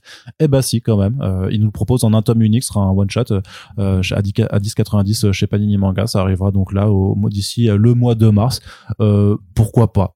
Donc dans le label Marvel Manga, il y a le Demon Days de Peach Momoko qui a été intégré récemment. Il y a le Sneaked euh, de Wolverine. ouais Snake Wolverine de Nihei. Euh, il y a aussi euh, bah, le Deadpool Samurai qui était plutôt sympa. Euh, il y a le Marvel Zombies Assemble qui était pas bien par contre pour le coup qui était pas très intéressant. Mais là pour le coup, euh, en tout cas le dessin est plutôt cool. Y a Euh, pas les Spider-Man de Yu-Gi-Oh! de euh, Takahashi, Kazuki Takahashi? il est pas sorti en format manga. Il. C'est un peu plus grand du, et en couleur euh, pour le coup. Donc euh, c'est un, petit peu différent. Mais, euh, mais voilà, ils sont en train de, de continuer de développer un petit peu ce, ce petit pôle. Euh, c'est c'est pourquoi.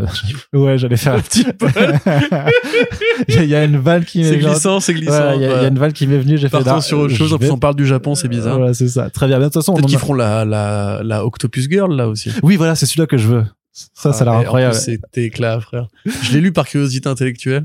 C'est pas en bien. vrai, pff, bon, c'est basique, quoi. C'est c'est dé- c'est débile. En fait, c'est- il y a un potentiel à vanne dégueu qui est, qui est dedans, mais qu'ils ne le font pas. Et Bah, forcément, ça reste ouais. super scolaire et tout. bah, par vu contre, qu'il y a c'est- Marvel, vu qu'il y a Marvel derrière, C'est forcément. vraiment super Spider-Man compatible. C'est vraiment supérieur Spider-Man, mais euh, tu remplaces Peter Parker par une enfant de 14 ans avec des grosses lunettes. Voilà. Voilà. Et donc là, vous voyez le potentiel de Van euh, qui s'écrit sous vos yeux. Mais il y a même le supérieur Octopus dedans. Mm. Donc c'est canonique à ce point-là, quoi. Ouais, ouais. Euh, Enfin bref, on en parlera peut-être. Non, pas. et de la même façon qu'on attend, euh, parce qu'il y a eu euh, Batman Justice Buster chez Pika dans les mangas, il y avait eu euh, l'affreux Batman and Justice League chez Kana, mais il y a ce putain de Superman goûteur culinaire là que et, et le Joker Daron que Ça aussi, j'avais commencé à lire. je, je sais pas ce qu'ils C'est attendent. marrant. Enfin, ça, par contre, c'est surtout, surtout, rigolo, surtout quoi. qu'ils le sortent chez DC, euh, Super, ça s'appelle Superman versus Meishi, je crois. Euh, le manga, ils le sortent chez DC maintenant en version anglaise. Donc j'espère qu'à terme ça arrivera chez nous, parce qu'il y a quand même certains mangas qui ont l'air vraiment. Mm. Euh, Moi, j'aimerais bien un animé de ce truc-là. Par contre, tu vois, genre, fa- façon le petit chef, genre quand il goûte des trucs, il voit des visions. Ouais, ouais, il a des visions. Il fait, c'est comme surfer sur un océan de raviolis. Ouais, ce sont des gens qui surfent sur des sushis. Ouais. Très bien. On en a terminé avec la partie comics VF.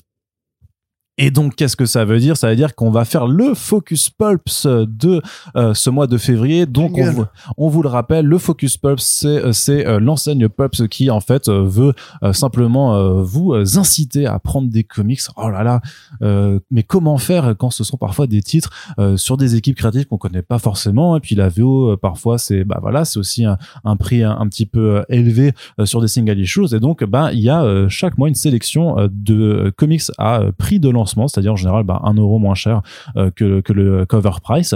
Et euh, parmi euh, tous ceux que propose Pulps pour un mois nous on en sélectionne trois en accord avec la boutique pour vous inciter simplement à découvrir des titres qui à notre sens peuvent vous plaire. Donc si vous appréciez généralement nos critiques dans les back issues que vous êtes en, accord avec bah, avec ce qu'on aime dans la bande dessinée américaine vous pouvez y aller. Surtout que comme dit vu qu'il y a ce prix de lancement au pire si ça ne vous plaît pas ça vous aura coûté un petit peu moins. Alors quels sont les titres euh, qu'on a choisi euh, pour le Focus Pulse de février 2024 qui concerne donc des sorties à venir en avril et mai. Euh, le premier, c'était le plus évident, euh, c'est la Creature from the Black Lagoon Leaves, donc le retour de la créature du lac noir. Pourquoi Enfin, qu'est-ce que c'est? C'est un titre coécrit par Ramvé et Dan Waters qui s'inscrit dans la nouvelle, le nouveau partenariat entre Skybound et Universal Pictures, qui permet en fait d'avoir des comics dédiés aux grandes figures du cinéma d'horreur nées entre les années 40 à 60. Donc il y a déjà eu un Même 30, euh, 60. 30, oui, j'ai dit 40. Ouais. Ouais, bah 30. En ouais, l'occurrence, 54 pour ce film-là. Euh. Ouais, c'est pour ça que je voulais euh, bon. viser large. dans les clous. Donc il y a déjà eu euh, le Dracula de James Allen Ford et euh, Martin Simmons. Et donc là, le second, c'est la créature du lac noir. Et vu qu'il y a Ramvé à l'écriture, Ramvé c'est aussi du Swamp Thing. Ramvé, on sait très fort dans l'horreur, c'était aussi des Savage Shores. Forcément, on a envie euh, d'aller voir ce qu'il va pouvoir faire sur ce personnage mythique de cinéma, Corentin. Oui, tout à fait. Euh, bah écoute, euh, t'as un peu tout dit là. Ramvé, de toute façon, c'est plutôt, enfin, c'est une valeur qui est quand même assez sûre dans le présent. Il y a plus vraiment de doute sur la qualité de Ramvé, en particulier en indé, même en mainstream, il a rien fait de, de vraiment raté. Son Batman est, est très bon, euh, très agréable à lire, très différent.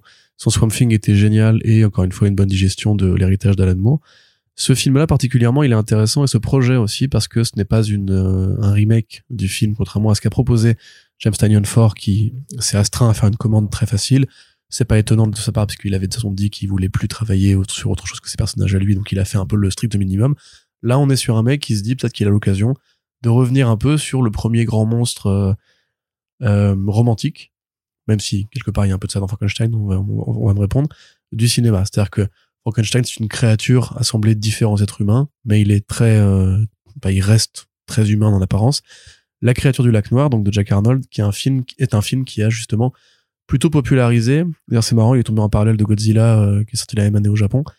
Euh, plutôt popularisé l'idée du suitmation, donc des créatures, euh, enfin des, hum- des humains dans des costumes qui devaient mimer des monstres, ce qui a été repris ensuite dans le tokusatsu et dans toute un, une influence et une esthétique et un style d'effets spéciaux qui a duré ensuite pendant très longtemps et qui est assez connu pour justement cette fameuse scène où la créature observe Julie Adams qui se baigne dans le lac noir en question. Euh, un film qui fait très cryptozoologie, qui fait très euh, le monstre enlève euh, l'héroïne à la King Kong, etc. Et qui a métissé tout un tas d'imaginaires qui étaient encore vivaces à l'époque, celui du pulp, celui de l'explorateur, celui du monstre, celui de nos ancêtres, du chaînon manquant, etc., etc.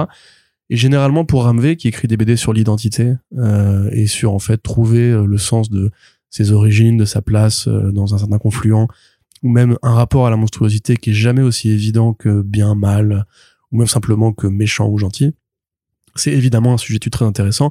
Et vu que ce n'est pas une adaptation, c'est la première, entre guillemets, histoire, à l'exception de quelques suites ou remakes qui ont eu lieu de la créature du lac noir, qui va vraiment développer cet univers avec un scénariste vraiment talentueux, parce que la plupart des tentatives qui ont été faites de reprendre le thème du lac noir ensuite étaient plutôt des films de série Z. Donc c'est chouette, Authors il est bon, on est content. Très bien, merci euh, Corentin. Euh, du V. Et à titre personnel, bah moi je, je le précommande. De toute façon, c'est je, je participe joyeusement à, à cette à cette initiative. Je suis assez assez curieux de voir ce que ça donnera. Autre titre, ça c'est peut-être plus moi euh, qui qui ai voulu euh, insister dessus. Ah, toi et quelques milliers de lecteurs français. Non non, parce que je parle pas de Rook. Ah non, non je parle de, l'autre titre. Sais le. Ah non, mais je suis avec toi là. T'es avec moi, ouais. Bah tu, oui. tu, me suis. Donc ça s'appelle William of Newbury. Euh, c'est un titre écrit et illustré par Michael Avon Humming, donc il a notamment fait euh, Powers avec euh, Brian Michael Bendis, euh, donc il avait fait un titre qui était super dans le label Young Animal, je sais pas si tu te rappelles, c'était Cave Carson. Cybernetic Eye. Ouais, bien sûr, génial. C'était c'était vraiment vraiment génial. C'était bizarre et bien. Ouais, c'est ça. Mais en fait, c'est un dessinateur donc avec un style très cartoon, euh, euh, sans trop de relief, euh, très à plat, euh, mais voilà, qui, qui est assez, assez fascinant. D'ailleurs, on aimerait bien un jour que son Blue Book avec James Tynion Ford arrive arrive en France aussi. Mais en attendant, donc il fait une nouvelle une nouvelle série chez chez Dark Horse. c'est un titre qui s'inspire d'une figure du réel qui s'appelait vraiment William de Newber, qui est en fait un, un, moine qui a vécu donc en Angleterre au XIIe siècle et qui a écrit des mémoires historiques en fait de ce pays qui euh, vivait à ce qu'on appelait euh, l'époque de l'anarchie. Alors je suis pas un spécialiste en, euh, histoire anglaise, mais grosso modo c'était pas ouf de ce genre de temps moyenâgeux pour y vivre. C'était voilà c'était une époque très dangereuse. Il y avait des maladies des guerres civiles. Bon que des joyeusetés. Donc lui en fait il va adapter ce personnage parce qu'en fait il a écrit dans, dans son histoire de l'Angleterre en fait il rapporte aussi des, des, des, faits surnaturels parce que bien entendu les connaissances n'étaient pas ce qu'elles étaient à l'époque. Et en fait il, donc il s'inspire de ça pour en fait faire de William de, de Newburgh un raton laveur euh, qui est aussi un moine mais qui lui en fait part chasser justement les forces surnaturelles les forces démoniaques dans l'Angleterre du XIIe siècle donc avec un, un, un, style vraiment euh, euh, donc c'est le style de d'Avon Noeming. La couverture elle est mise en couleur en aquarelle et tout. C'est absolument super super joli. Il y aura sûrement quelque chose pour les fans à la fois de Beast of Burden et de Mignola à mon avis là, mmh. là, dedans peut-être aussi de de Mouse Guard. Et de Mouse Guard tout à fait. Complètement ouais, complètement de, de Mouse Guard. Voilà ça ça a pas fait grand bruit lors de l'annonce alors que pourtant c'est quand même un artiste qui est bah, qui est super doué.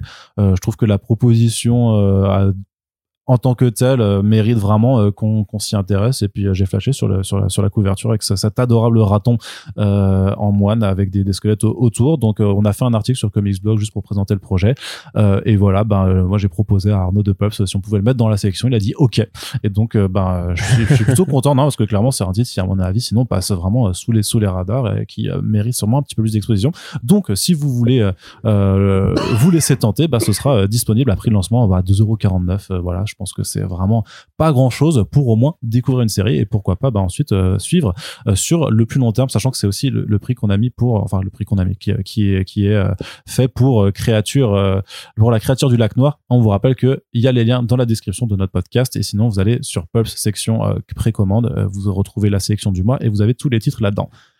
Et le dernier titre. Bah oh, oh. Non, tu veux dire quelque chose aussi? Mais Rien de très intéressant par rapport aux comics. Encore une fois, je pense que les références suffisent et moi je suis très intéressé parce que Michael Vonoming, voilà, c'est aussi bah, Powers, Blue Book et compagnie, c'est aussi un mec qui s'inscrit dans une filiation artistique du côté Toon et plus mm. ciselé, plus réaliste, avec des ancrages plus épais quand même que les Darwin Cook et compagnie, mais qui est toujours aussi agréable à lire.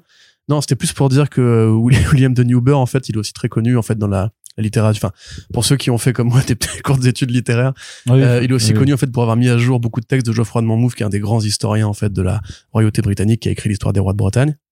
Et euh, du coup, en fait, toute cette espèce de folklore arthurien qui du coup descend par euh, tout un tas d'auteurs, je peux vous faire chier avec ça, en fait, passe aussi par lui, et que c'est aussi pour ça qu'en fait, c'est un des grands noms de la fantasy, enfin de l'héritage fantasy moderne, parce que la façon dont lui a raconté l'histoire britannique a aussi inspiré beaucoup de récits occultistes ensuite, et que bah c'est un des passeurs de cette espèce de mélange entre l'histoire réelle du roi du royaume de l'ogre et euh, la fantaisie en fait arthurienne euh, classique quoi. Hmm. Donc euh, voilà, si vous aimez ce genre de conneries, n'hésitez pas à acheter un œil au bouquin. Très bien. Et le dernier titre, en fait, ben euh, c'est euh, en fait euh, Pulse fera des offres de lancement pour les trois les trois nouvelles séries du fameux label Ghost Machine fomenté par Geoff Jones. Donc il y aura la nouvelle série Geiger et le titre Redcoat qui s'inscrit vraiment dans cet univers The Unnamed dont il y a deux premiers tomes qui sont arrivés, deux premiers albums qui sont arrivés chez chez chez Urban. On sait pas encore si ça se poursuivra pour pour la VF, mais en tout cas ça redémarre en, en VO. donc The Unnamed C'est le concept de euh, vraiment de ces euh, soldats inconnus, on va dire, de, toute l'histoire des États-Unis euh, qui ont des, capacités un peu spéciales. Donc Iger, c'est dans le futur, mais Redcoat, en fait, c'est vraiment pendant la guerre d'indépend- d'indépendance des États-Unis. Et en fait, il y a apparemment, de ce qu'on avait vu du pitch et des, planches, en fait, un côté un peu multiversel, en fait, c'est-à-dire que le, le Redcoat en question va se retrouver dans différentes versions de la réalité ou et donc différentes approches de cette fameuse guerre d'indépendance. Mais celui sur lequel moi je voulais mettre le focus, c'est euh, Rook Exodus. Et pourquoi? Ben parce qu'en fait, c'est euh, écrit par Geoff Jones, mais surtout c'est illustré par Jason Fabok. Et à titre personnel, j'aime beaucoup Jason Fabok, qui n'a pas été toujours euh, forcément bien servi. Hein, on va être honnête hein, euh, euh, par les, les auteurs avec qui il a bossé, et notamment bah, Et notamment Geoff Jones. euh, Geoff Jones, le pauvre John Jones sur le projet 3 Joker, mais il faut savoir que le projet 3 Joker, c'est quand même un truc, à mon avis, qui devait partir d'un point A pour aller à un point B, il s'est retrouvé à un point Z, tellement, en fait, euh, ça a pris du temps à voir le jour et que les directions éditoriales de DC euh, ont changé entre temps. Là, c'est leur création, c'est leur univers. Donc, c'est un univers euh, très post-apo, très euh, fantasy urbaine euh, euh, et désertique façon euh, Mad Max en fait avec des personnages voilà qui ont des pouvoirs euh, basés sur des animaux et qui en fait ont enfin ont, complètement des totems là-dessus très peu d'informations en tant que tel on avait écrit dessus sur comicsblog.fr mais euh, la promesse en tout cas c'est avec Jason Fabok d'avoir quand même un style mainstream euh, bah, hyper solide à mon avis si vous appréciez hein, cette école et moi je l'apprécie beaucoup notamment euh, bah, avec le détective comics de euh, John Layman à l'époque c'était du Batman très musculeux C'est vrai que C'est- c'était bien c'est ça. un ancrage voilà très prononcé c'est vraiment euh, dans la continuité de Jim Lee de David Finch mais je trouve peut-être un, un côté encore De Michael Turner aussi. ouais mais justement mais beaucoup mieux que bah, c'est la version réussie. Ouais no offense Ouais, voilà, voilà. je- on va arrêter de s'énerver avec les gens. Voilà. C'est voilà, du bon mainstream, façon justement années 90. Ouais, c'est ça. Et euh, moi, je trouve que vraiment, c'est un auteur, c'est un dessinateur. The Button, c'était pas lui aussi? Si, c'était lui. Ouais. Ouais, c'était un bon numéro. Enfin, c'était deux bons numéros, ça, avec euh, Tom King. ouais, tout à fait. Donc voilà, c'est un artiste euh, sur lequel, en fait, euh, bah, euh, nous, on a, enfin, moi, j'ai toujours ma petite, ma petite marotte et qui se faisait très rare, justement, parce qu'il était en train de préparer euh, ce projet. Donc, euh, j'ai pas de, de certitude avec Jones que ce sera forcément le meilleur truc euh, qui en sorte. Mais par contre, il y a quand même une promesse visuelle. Et puis, en l'occurrence, le prix de lancement, il a 1,99€. Ouais, voilà. là pour le coup je pense que même si c'est pas extraordinaire il y a quand même euh, un argument pour au moins aller tester le premier numéro. C'est pour ça Mhm. que je vous le recommande. Et euh, voilà. Donc ce seront euh, ces trois titres. Euh, Rook Exodus Créature du lac noir et William of Newbury.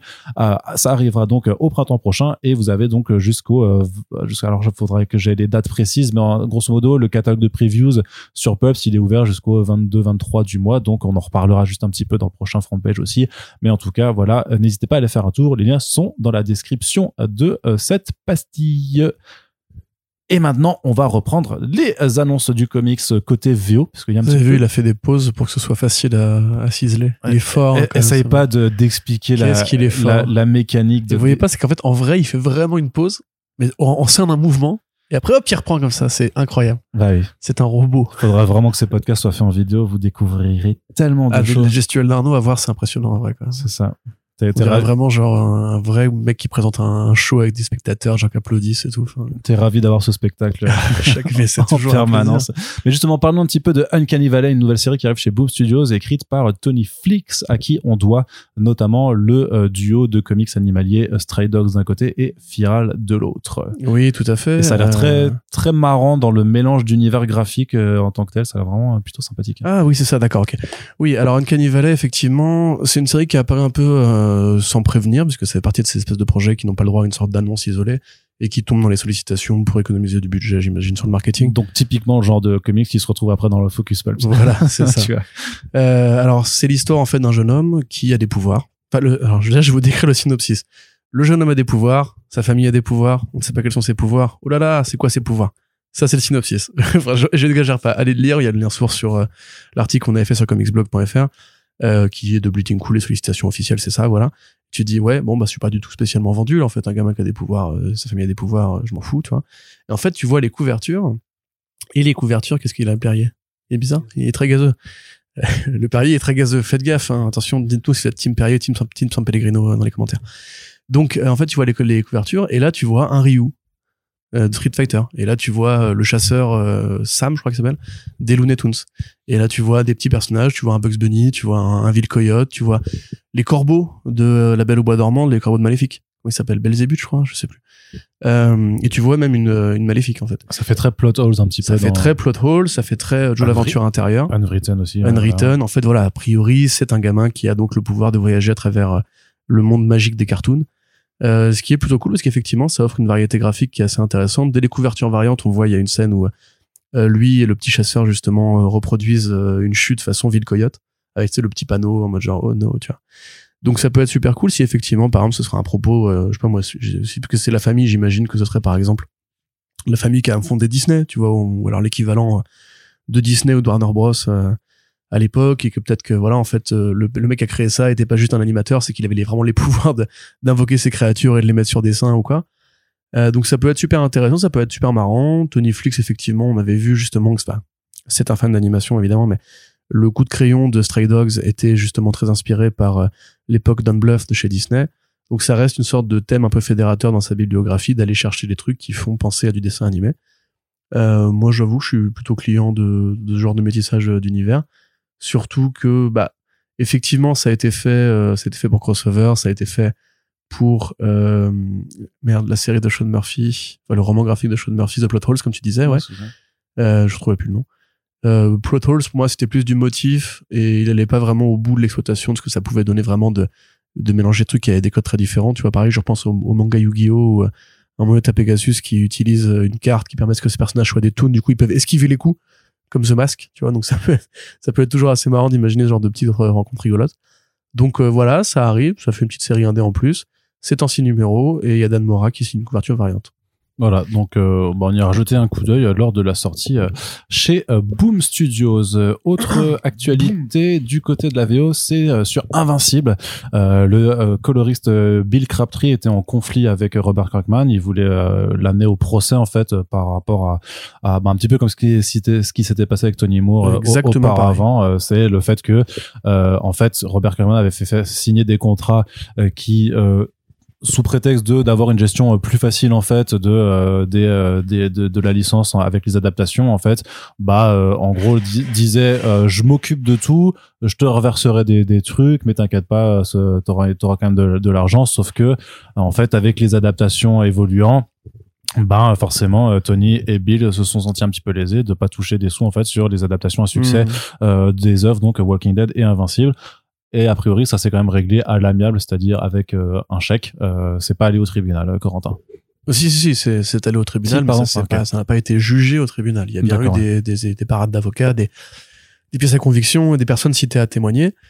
Euh, ce qui est plutôt intéressant dans le sens où, euh, attends, je vais peut-être juste ré- re-résumer ce oui que parce tu que résumer. j'ai peut-être même pas, pas pas assez bien résumé Donc tout à l'heure, je le disais, Robert Kirkman, c'est un mec qui aime le pognon. Voilà, et c'est pas un... c'était un très beau foreshadowing quand Et même voilà, tout à fait. Et justement, il aime tellement le pognon qu'en fait, ça ne le dérange pas de la foutre à l'envers aux gens avec qui il s'est lancé des projets. Alors Tony Moore, le débat existe sur Internet, il a fait que les six premiers numéros, et, et Walking Dead en tant que marque et en tant que série de comics a été beaucoup plus loin que ce, cet arc unique, euh, qui n'a d'ailleurs même pas été adapté fidèlement dans la série télé d'ailleurs.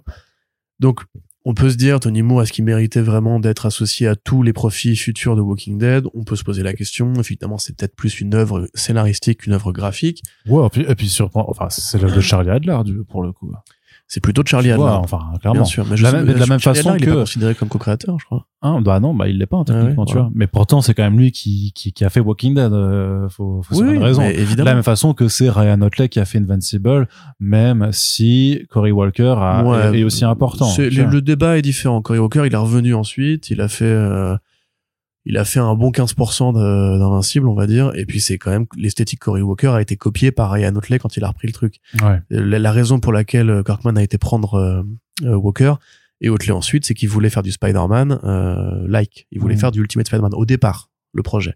Et peu importe qui va raconter derrière, à dire non, j'avais prévu le twist depuis le début, c'est n'importe quoi.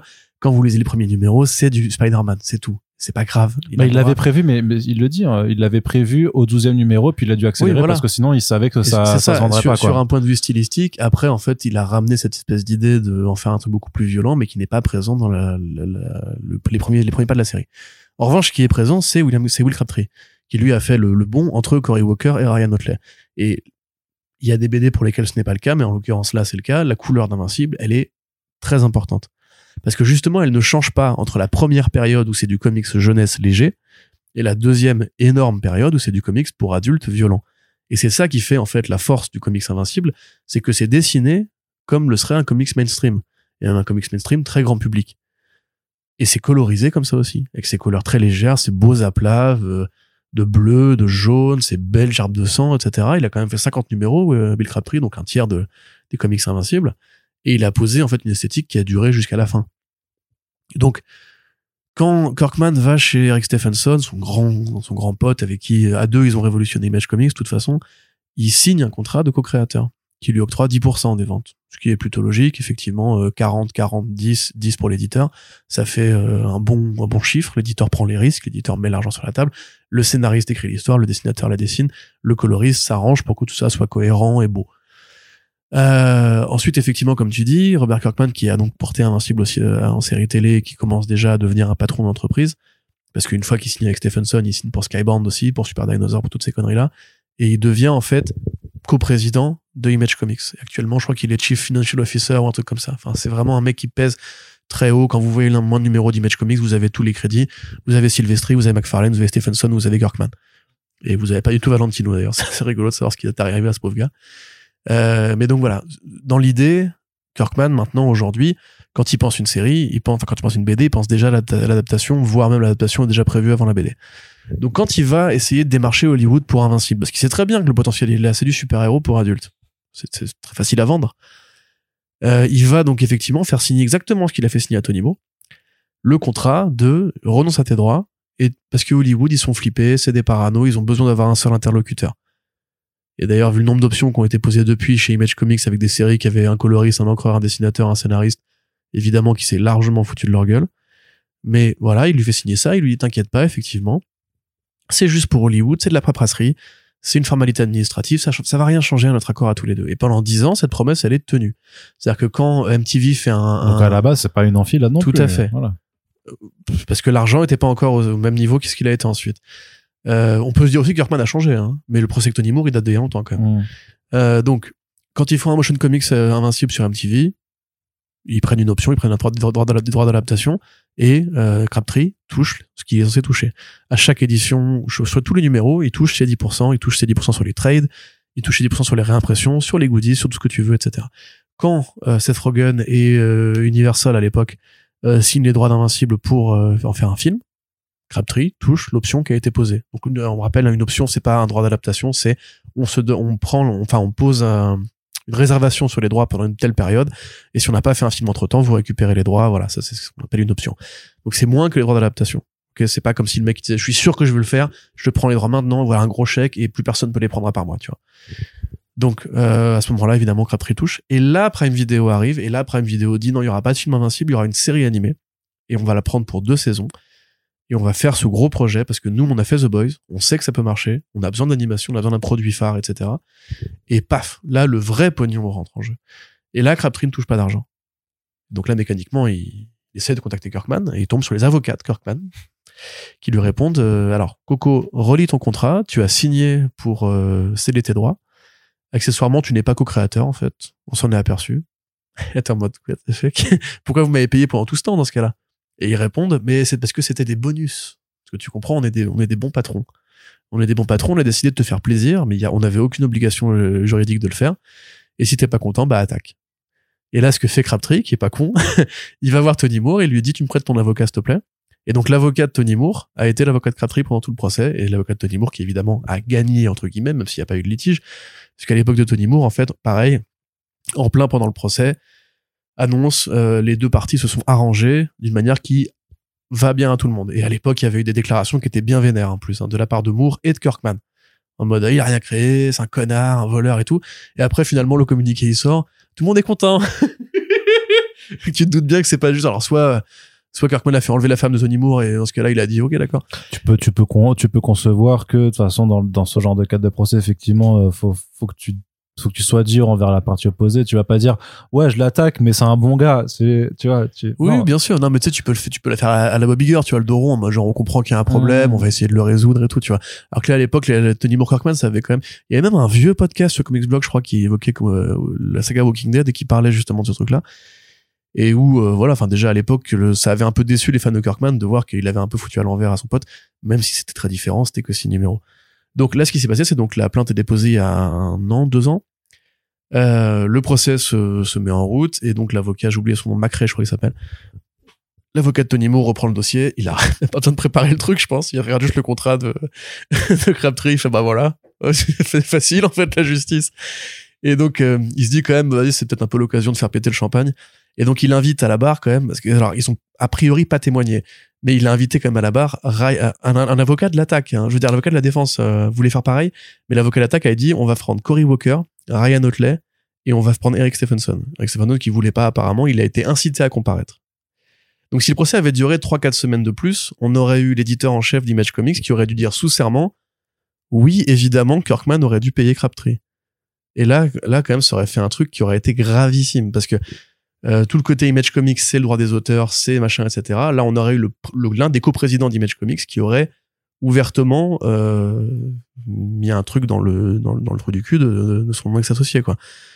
Et moi, ça m'aurait fait kiffer parce qu'on sait que le droit d'auteur, c'est un vrai problème aux États-Unis.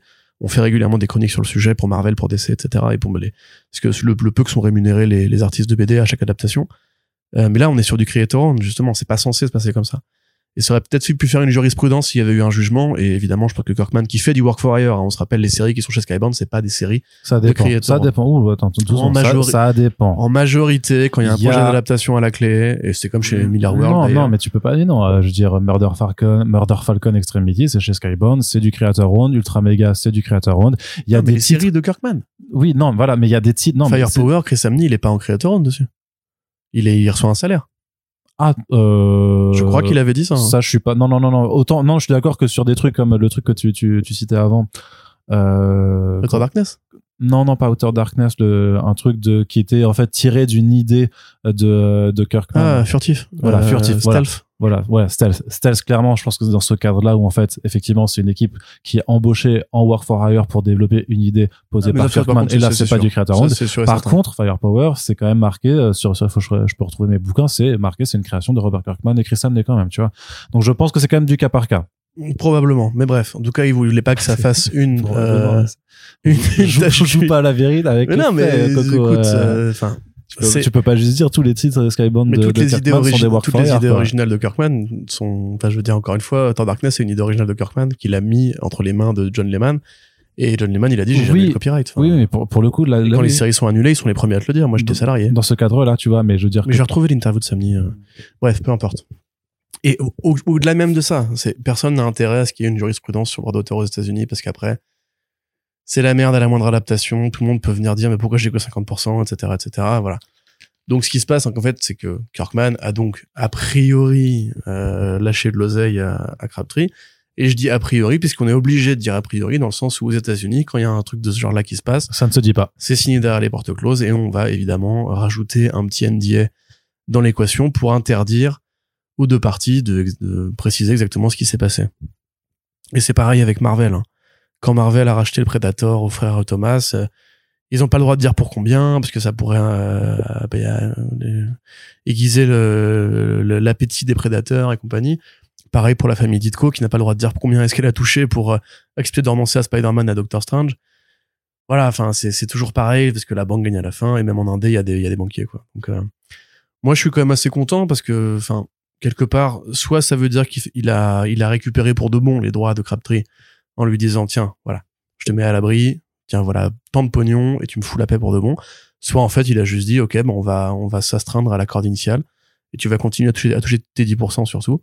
Ce qui serait, en fait, la meilleure solution à mon sens, puisque Invincible, c'est une marque qui va durer.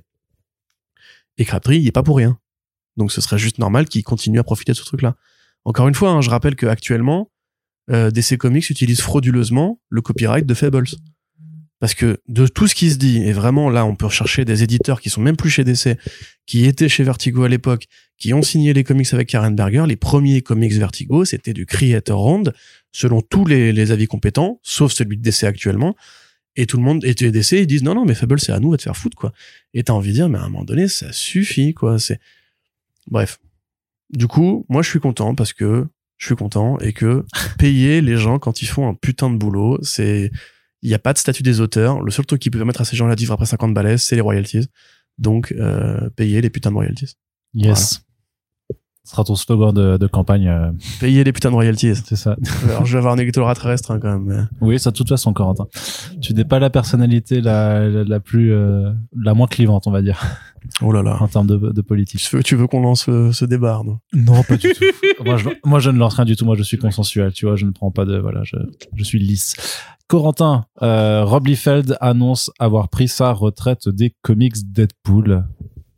Ouais. On est triste, hein. Attends, je t'ai, euh, la musique, c'est quoi quand un soldat meurt dans un film américain là? Ta ta ta, ta ta ta, ta ta. Euh, ouais, Rob Liefeld, donc qui a 57 piges. Qu'est-ce qu'il est jeune? Je pensais vraiment qu'il était plus vieux que ça, ce, ce vieux. Bah, il est quand Euh, même plus si jeune non plus, hein. Ah, 57. Attends, le mec, il était, il était déjà là euh, pendant, pendant X-Force, quoi. C'était en 88, 9 Enfin, C'est- il y a X- longtemps, quand même. X-Force a été créé. 91, en- non. 91, déjà. Le Rob Liefeld de X-Force, c'est... Bah, d'abord, il y a les New Attends. Mutants, donc c'est, tu sais, c'est, c'est, Ouais, ça ouais, change, t'as hein. raison, t'as raison. Ouais. Bref, il a quand même 30, 30 piges de, de carrière, même un peu plus. Oui, oui. Bah, comme euh, Todd McFarlane. hein. Comme Todd McFarlane, mais il a 60. Todd McFarlane. Oui, il a, il a 60 ans. ouais. C'est vrai que c'est bah, c'est la jeune génération, quoi, qui est arrivée, qui a tout renversé, qui est devenue très riche très vite et qui après, bah, fait ce qu'on connaît, quoi. Euh, très bonne interview de McFarlane, d'ailleurs. Euh, Arno, Arno. Do ladybugs go to heaven, Arno? Arno, let me do something. I don't care. Non, mais, mais mais quelle, alors, quelle démographie vous ciblez quand vous faites ce nouveau comics? Parce que, I même, don't care. Arno. I don't care. tu sais, les mains, là.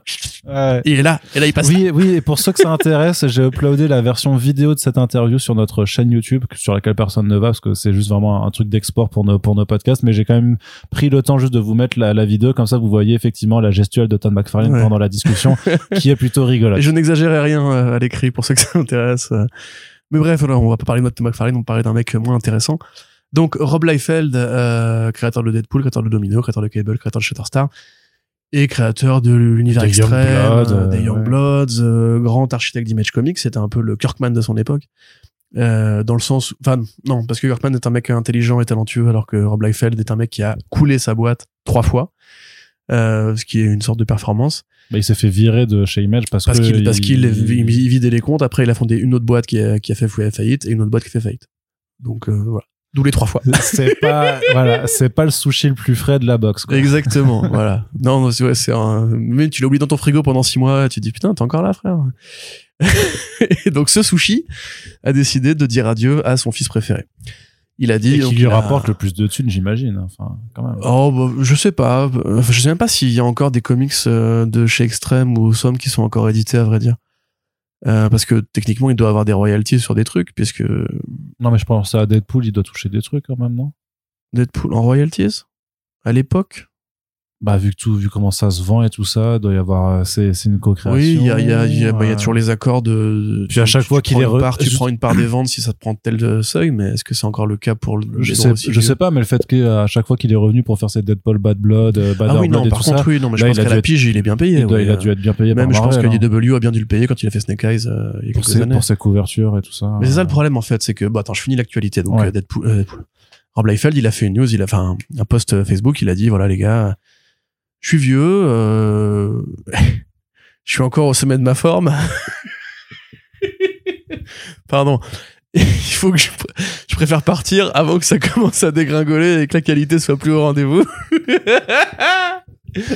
C'est méchant, mais en même temps c'est facile et je suis désolé, mais il a rien fait pour qu'on l'apprécie. J'ai écrit une très très très longue chronique sur comicsblog.fr sur Rob Liefeld. Si vous voulez savoir pourquoi on se moque de lui, c'est pas juste parce qu'il pourquoi tu te moques de lui Pourquoi je me moque de lui et quelques autres personnes se moquent de lui. C'est pas juste qu'il s'est pas dessiné les pieds, c'est qu'il y a vraiment des bails d'escroquerie, de plagiat, de- voilà, il y a, y a plein de trucs qui sont euh, reprochables à ce mec, mais c'est effectivement, un petit filou quoi on pourrait tous s'accorder sur le fait que le monde de les- des comics est très ennuyeux sans lui. Parce que c'est un peu, en fait, euh, le, le mec euh, qui fait tout ce qu'il faut pas faire, tu vois. Au moment où les NFT Ouais, cassent la gueule, il dit, ah, je vais faire des NFT en super-héros. Puis il faudra lui reconnaître que dans les années 90, il a participé à dynamiter plein Absolument. de choses. Quoi. Bah, Donc, y a- même, attends, mais demande à, à Michel Fif si, ce qu'il pense de Rob Liefeld, il va dire que c'est un génie. Demande à Ed Piscor, à Tom Scioli, ils vont tous te dire, moi j'ai grandi avec ces comics-là, Ah j'ai appris non, le là, dessin en copiant son style et tout. Euh, c'est pas du tout pour remettre ça en question. En revanche, effectivement, il a fait des choix de carrière qui sont ce qu'ils sont, tu vois. Et son coup de crayon, a longtemps été critiqué parce qu'il est très statique. C'est beaucoup de personnages qui ont les mêmes poses, les mêmes silhouettes. Et même quand il a arrêté de faire du Deadpool pour faire du, du Creator Round, il a copié ce qu'il faisait avant, en fait. On a des personnages qui sont des copies de, Wol- de Wolverine, de, de Deadpool, de Domino, de machin, etc. C'est-à-dire que c'est Youngblood, c'était juste à X-Force, mais voilà. Ah euh, bah dans- non, mais même euh, il y a au moins quatre Deadpool différents dans la, la bibliographie de de Liefeld. Donc effectivement, lui de son point de vue, en tout cas, euh, pour être tout à fait objectif, lui estime en tout cas qu'il est toujours à un bon niveau et que euh, ce serait dommage d'attendre de voir son coup de crayon bah, euh, devenir un peu moins bon. Arnaud est mort de rien. Devenir un peu moins bon avant de raccrocher les gants. Donc c'est bien, c'est lucide quelque part. Enfin, c'est pas assez lucide, mais c'est euh, quelque part un peu lucide. C'est arrête de te marrer. c'est que du coup il se dit, écoute voilà, je préfère partir sur un succès. Et du coup là dans la foulée, il t'annonce le roman graphique Deadpool qui sortira cette année. C'est vrai. Et Cet été. avec ça, son, ma- son Voilà. magnum opus. Tu as Deadpool qui va être de face avec des flingues et des épées, et puis qui va sauter de face avec des flingues et des épées. Et il y aura sûrement une meuf bonne qui aura une taille euh, extrêmement re- restreinte. Ouais. En plus, moi, je crache pas dessus. Franchement, je, le, les Deadpool euh, corps de Rob Liefeld, moi, ça m'avait allé, ça m'avait été à l'époque. Hein. J'étais ado, mais bon, bref, c'était pas trop mal. Justement, tu grandis après, quoi. Non, non, mais c'était même pas spécialement sexuel. En plus, c'était juste, euh, c'était, je sais pas, il y avait un truc que je trouvais kiffant. Euh, la trad était bien faite à l'époque. Donc voilà. Euh, Qu'est-ce que ça veut dire? Bon, est-ce que c'est triste, pas triste? Euh, Moi, je trouve ça plutôt pas mal qu'un mec puisse renoncer à, à un personnage plutôt que de passer sa vie à s'enfermer dans un truc, tu vois, quelque part. C'est une des questions qu'on voulait poser euh, à Garcenis, c'était justement est-ce qu'il a conscience que en fait le Punisher c'est à lui? Tu vois, parce que lui justement c'est un mec qui crée énormément de Alors qu'il ne l'a pas créé. etc. Et il l'a pas créé, mais tout le monde s'accorde à dire que c'est le plus grand scénariste du Punisher. Et il revient tellement régulièrement dessus qu'on se dit, en fait, c'est chasse gardée, tu vois, c'est ton personnage. Est-ce que c'est une bonne nouvelle, mauvaise nouvelle? Moi, personnellement, j'admets que Deadpool, c'est pas un personnage que je trouve particulièrement bien traité par Rob Liefeld. C'est paradoxal à dire, mais en fait, c'est quand, euh, c'est quand euh, Joe Kelly. Joe Kelly ouais, est arrivé dessus que ça a commencé vraiment à être mieux écrit. Et c'est quand en fait euh, Jerry Degan a repris le personnage euh, des années plus tard qu'il a vraiment il a fait un truc avec du premier degré, avec une vraie évolution narrative où c'était pas que de la comédie, il y avait de l'action qui était intéressante et tout. Et qu'en fait depuis pour moi on n'a pas fait mieux quoi. Enfin les runs Deadpool s'enchaînent et s'enchaînent, ils sont pas mémorables. Non, à chaque fois c'est 10-12 numéros parce que la sauce ne prend jamais et que clairement les, euh, les gens qui sont dessus, bah en fait n'ont pas forcément d'idée. Euh, Alissa Wang, ce qu'elle fait, euh, c'est c'est lisible et c'est marrant parce que elle veut un petit peu aller dans euh, dans la dans la comédie romantique et tout ça. Euh, c'est très très bas du front, ça c'est très euh, bourrin et tout ça, ça ça se lit sans déplaisir mais mais sans plaisir non plus en vrai. Et c'était pareil pour les runs d'avant. Euh, pour Kelly Ouais, bah Thompson, Kelly Thompson, elle a quand même amené après Elle a Jeff amené Jeff le requin. Dedans, Et dans ça, le gars, Mais c'est pas- ça c'est important. mais elle l'avait créé dans euh, dans West Coast Avengers donc c'est voilà En plus, putain, alors elle force avec ce putain de requin. mais euh, incroyable mais après, euh, on se demande pourquoi j'aime pas Kelly Thompson. Tu vois, c'est quand même, hein, elle insiste, cette dame. Donc, tout ça pour dire que, au, au final, maintenant, De- Deadpool, c'est un personnage vedette parce que il a ses, ses gimmicks qui le rendent cool auprès des ados, comme j'étais. Mais en fait, euh, Bah, est-ce que les gens l'associent, est-ce que les gens de notre âge l'associent encore vraiment à Rob Liefeld? Est-ce que vraiment il est oh oui entre oui, non les gens de notre âge oui Pour la création. les, les ados d'aujourd'hui peut-être c'est plus compliqué pour la Ouais. création, mais en, en vérité, il y a eu tellement de meilleurs artistes. C'est moche que je dis, mais euh, le Deadpool Max qui a été sorti, qui a été fait par cet artiste extraordinaire, dont je vais pas me rappeler le nom. Euh, le Deadpool de Bacalo, justement, qui était vachement bien.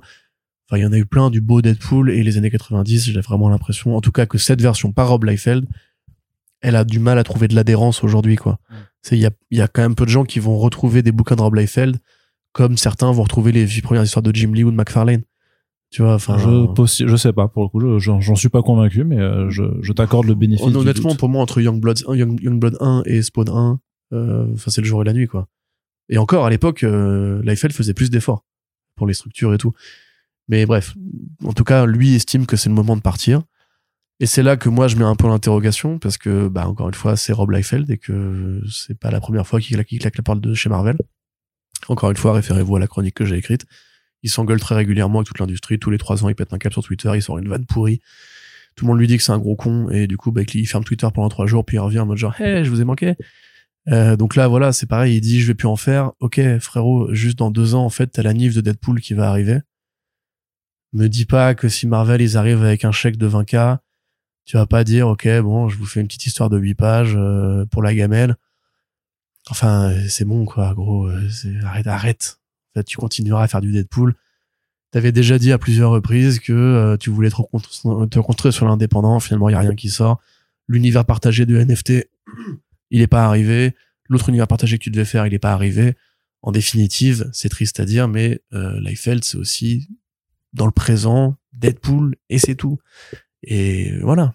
Donc, à, moi, à mon avis, je vois pas dur. Pareil, quand Deadpool aura 40 balais, ils vont évidemment ramener Rob Liefeld. C'est comme quand, pareil, quand Miller, il disait Batman, c'est fini, je plus jamais le DKR, etc. Finalement, 15 ans après, il y a le 11 septembre, il fait putain, j'ai l'occasion de péter un coup de gueule et tout, allez hop, tac. Et finalement, tous ces mecs-là, ils arrêtent jamais vraiment. Il y a que Alan Moore qui arrête pour de bon, c'est un peu chiant d'ailleurs. Mais la plupart, quand ils disent j'arrête, euh, si, ouais, il y a Andrew Baker aussi qui a arrêté. Mais voilà, à mon avis, c'est du vent. C'est aussi un peu un, Ah. coup, un coup de promo pour dire euh, mon prochain Magnum Opus, comme tu dis, arrive. Et dans deux ans, on aura la variante Deadpool, la variante Rob Liefeld sur Deadpool, euh, comme d'habitude. quoi. Ok, bon, on va, on- je suis curieux, curieux de prendre ce pari kebab, euh, Corentin. Quand tu vois quand le, le fric que Marvel investit sur les séries nostalgiques, justement, avec les Michelini, avec les Claremont, les Simonson et compagnie, bah, Liefeld, il, cale carrément avec ce truc-là, quoi.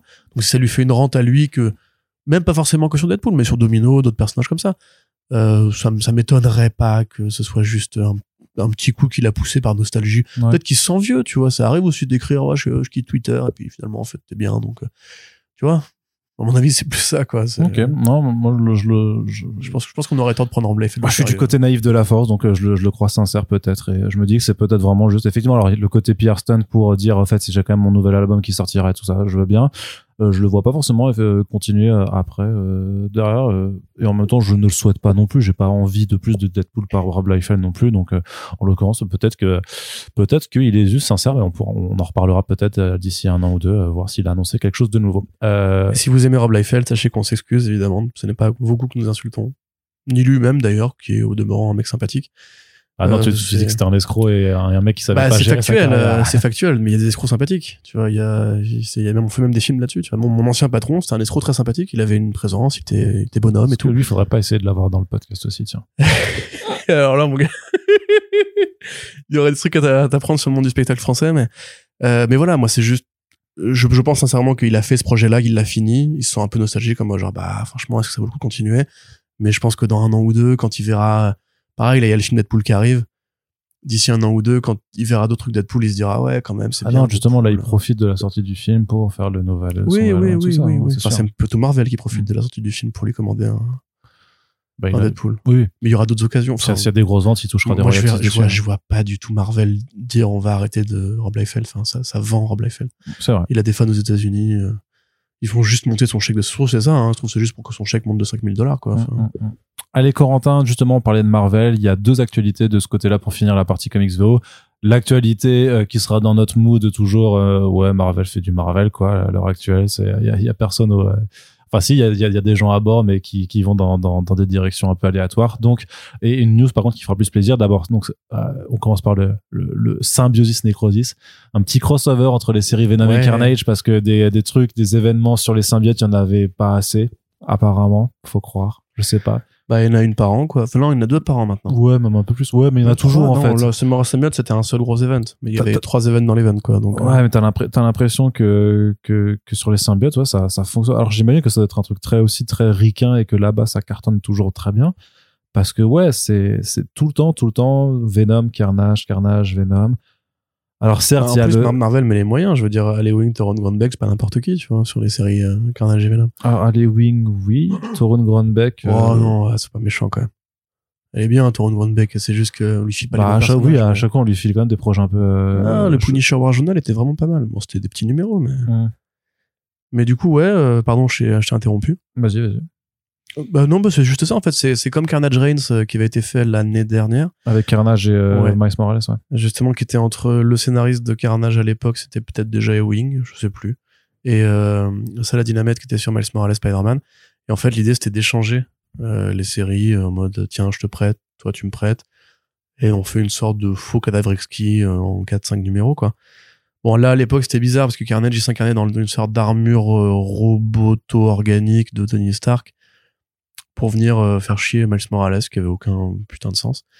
Là ça n'a pas beaucoup plus euh, parce que l'idée c'est encore une fois de faire les transformations symbiotiques euh, complètement non-sensiques mais ça s'inscrit dans le narratif euh, filé qui a été euh, laissé en friche par, par euh, Donny Cates quand il est parti.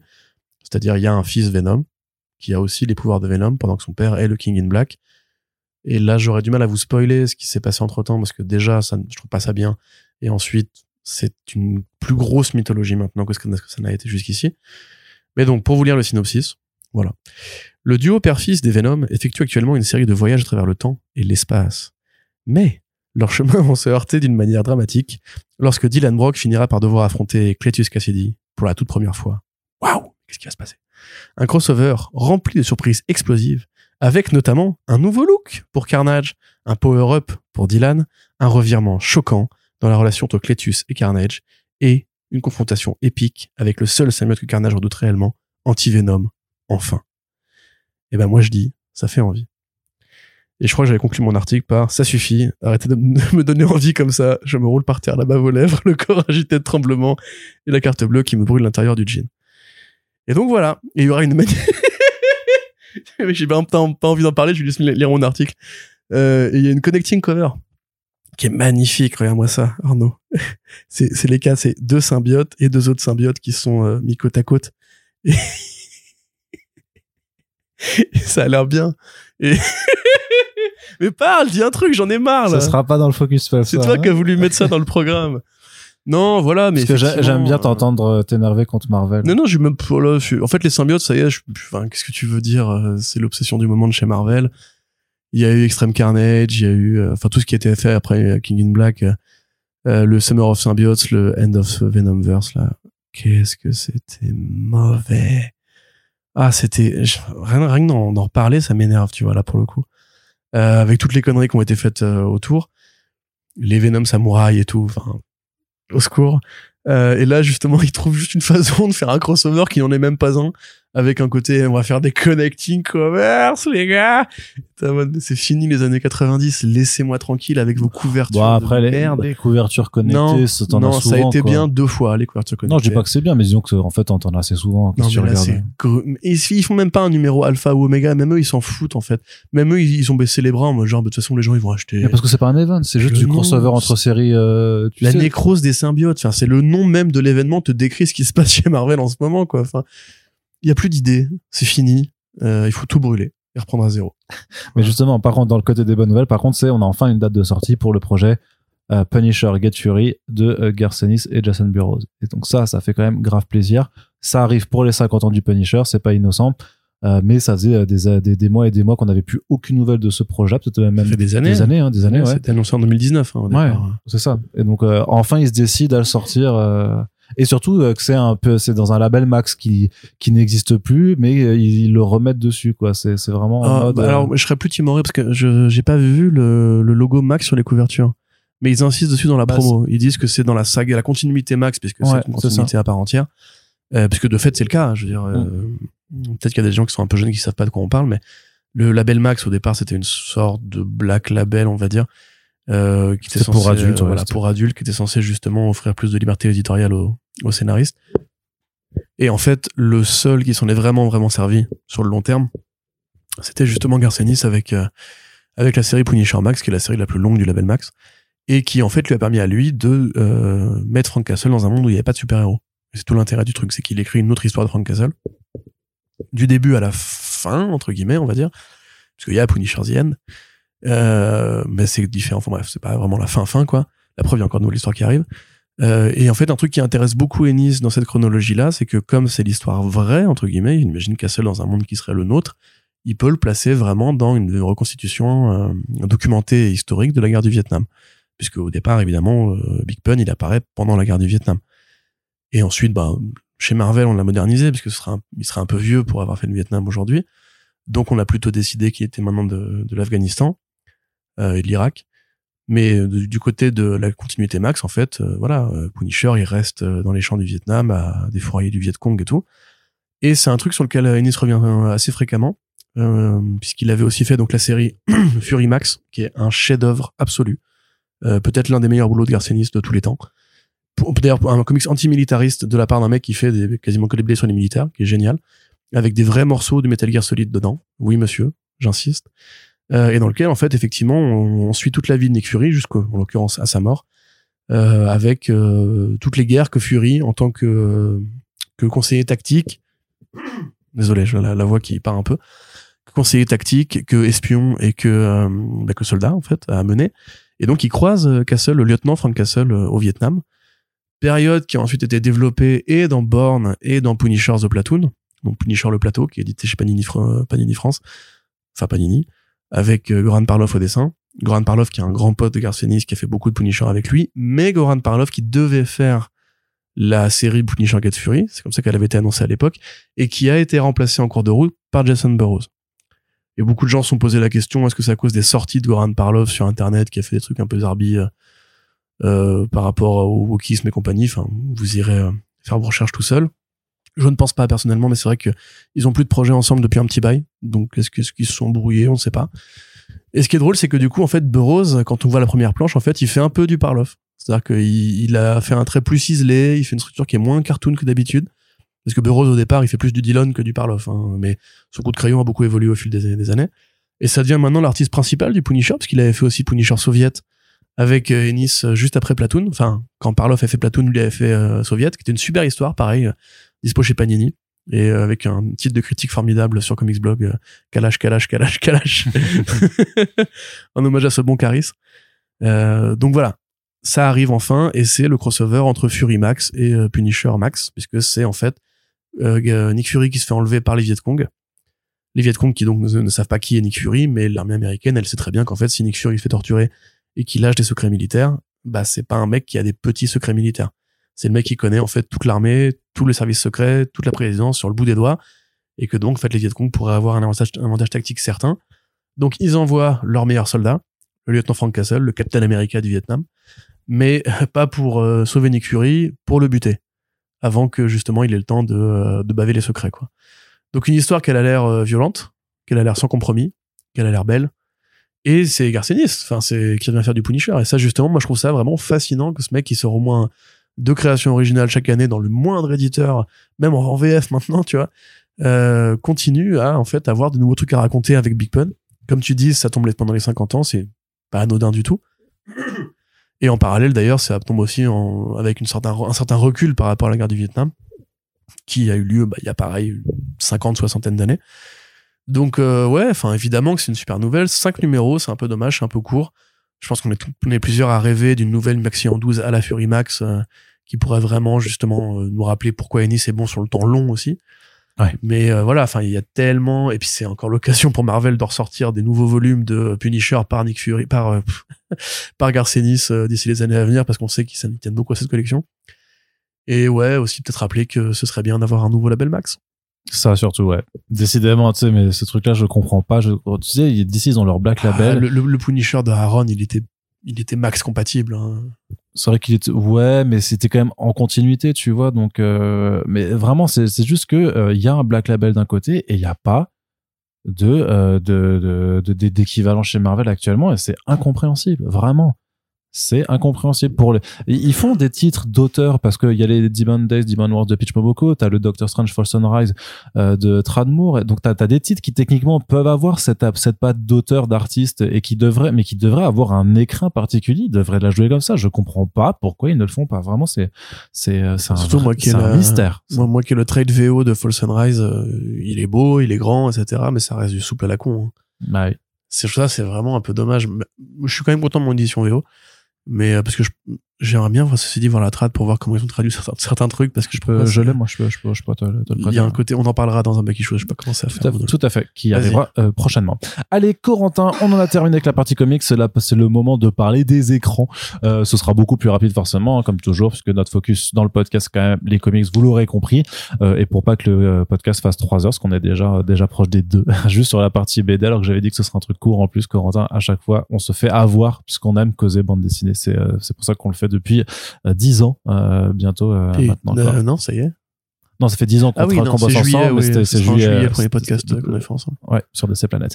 Corentin, donc du côté des écrans, pas mal d'informations grâce au paparazzi sur les tournages de euh, Daredevil Born Again. On en apprend peut-être un peu trop quand même aussi sur sur la série. Ah hein, oui, malheureusement, et peut-être d'ailleurs sauter cette partie parce que Arnaud a fait ce magnifique travail de numéroter les parties des, des podcasts. Si vous ne voulez pas, enfin là, ceci étant dit, Bon, si, quand même, il y a des trucs qui font, on peut-être même pas savoir, mais Alors, euh, donc les paparazzi, en fait, aujourd'hui, ça, c'est même plutôt en fait les passants avec un téléphone, hein, parce que il y a Aussi, des comptes ouais, Twitter de vrai. fans, et en fait, vrai, les comptes ouais. Twitter de fans qui sont eux les paparazzi modernes récupèrent tout ce qu'ils trouvent sur Internet. Donc on a découvert quoi? Euh, Déjà, le tournage a lieu à New York, pas très loin de Hell's Kitchen d'ailleurs, c'est assez rigolo. Ils ont pas vraiment été à Hell's Kitchen parce que pas de, voilà. Mais euh, c'est- quoi le problème avec Houston euh, Hell's Kitchen c'est gentrifié à mort maintenant, ça coûte super cher de tourner là-bas. D'accord. Parce que ça a attiré plein d'investisseurs à une époque. D'ailleurs, tiens, euh, anecdote rigolote, euh, ma boîte actuellement, euh, je, ne vais pas nommer, euh, vient d'ouvrir une boîte à Hell's Kitchen. Mais quand tu connais ma, les gens pour qui je travaille, tu sais que c'est maintenant un peu plus... voilà. Non pas qu'ils payent bien, hein, ceci étant, message personnel, ils écoutent pas ce que je fais, je peux me permettre. voilà. donc, euh, ils ont tourné donc à New York. Le, le rire nerveux de Ah, je vais me faire virer oh putain, si, si, si, avec ça. Donc, euh, New York, ils ont commencé à tourner, donc, disais-je. On a vu donc le cabinet, Nelson, Murdoch et Page. Une idée qui était lancée à la fin d'Ardeville saison 3, qui voulait que, euh, Oui, qui s'associe, ouais. voilà, ouais. qu'effectivement, Karen Page rejoigne bien la boîte. Donc c'est bien, c'est bien la saison 4. C'est bien la saison 4. Il n'y a aucun doute là-dessus. Mhm.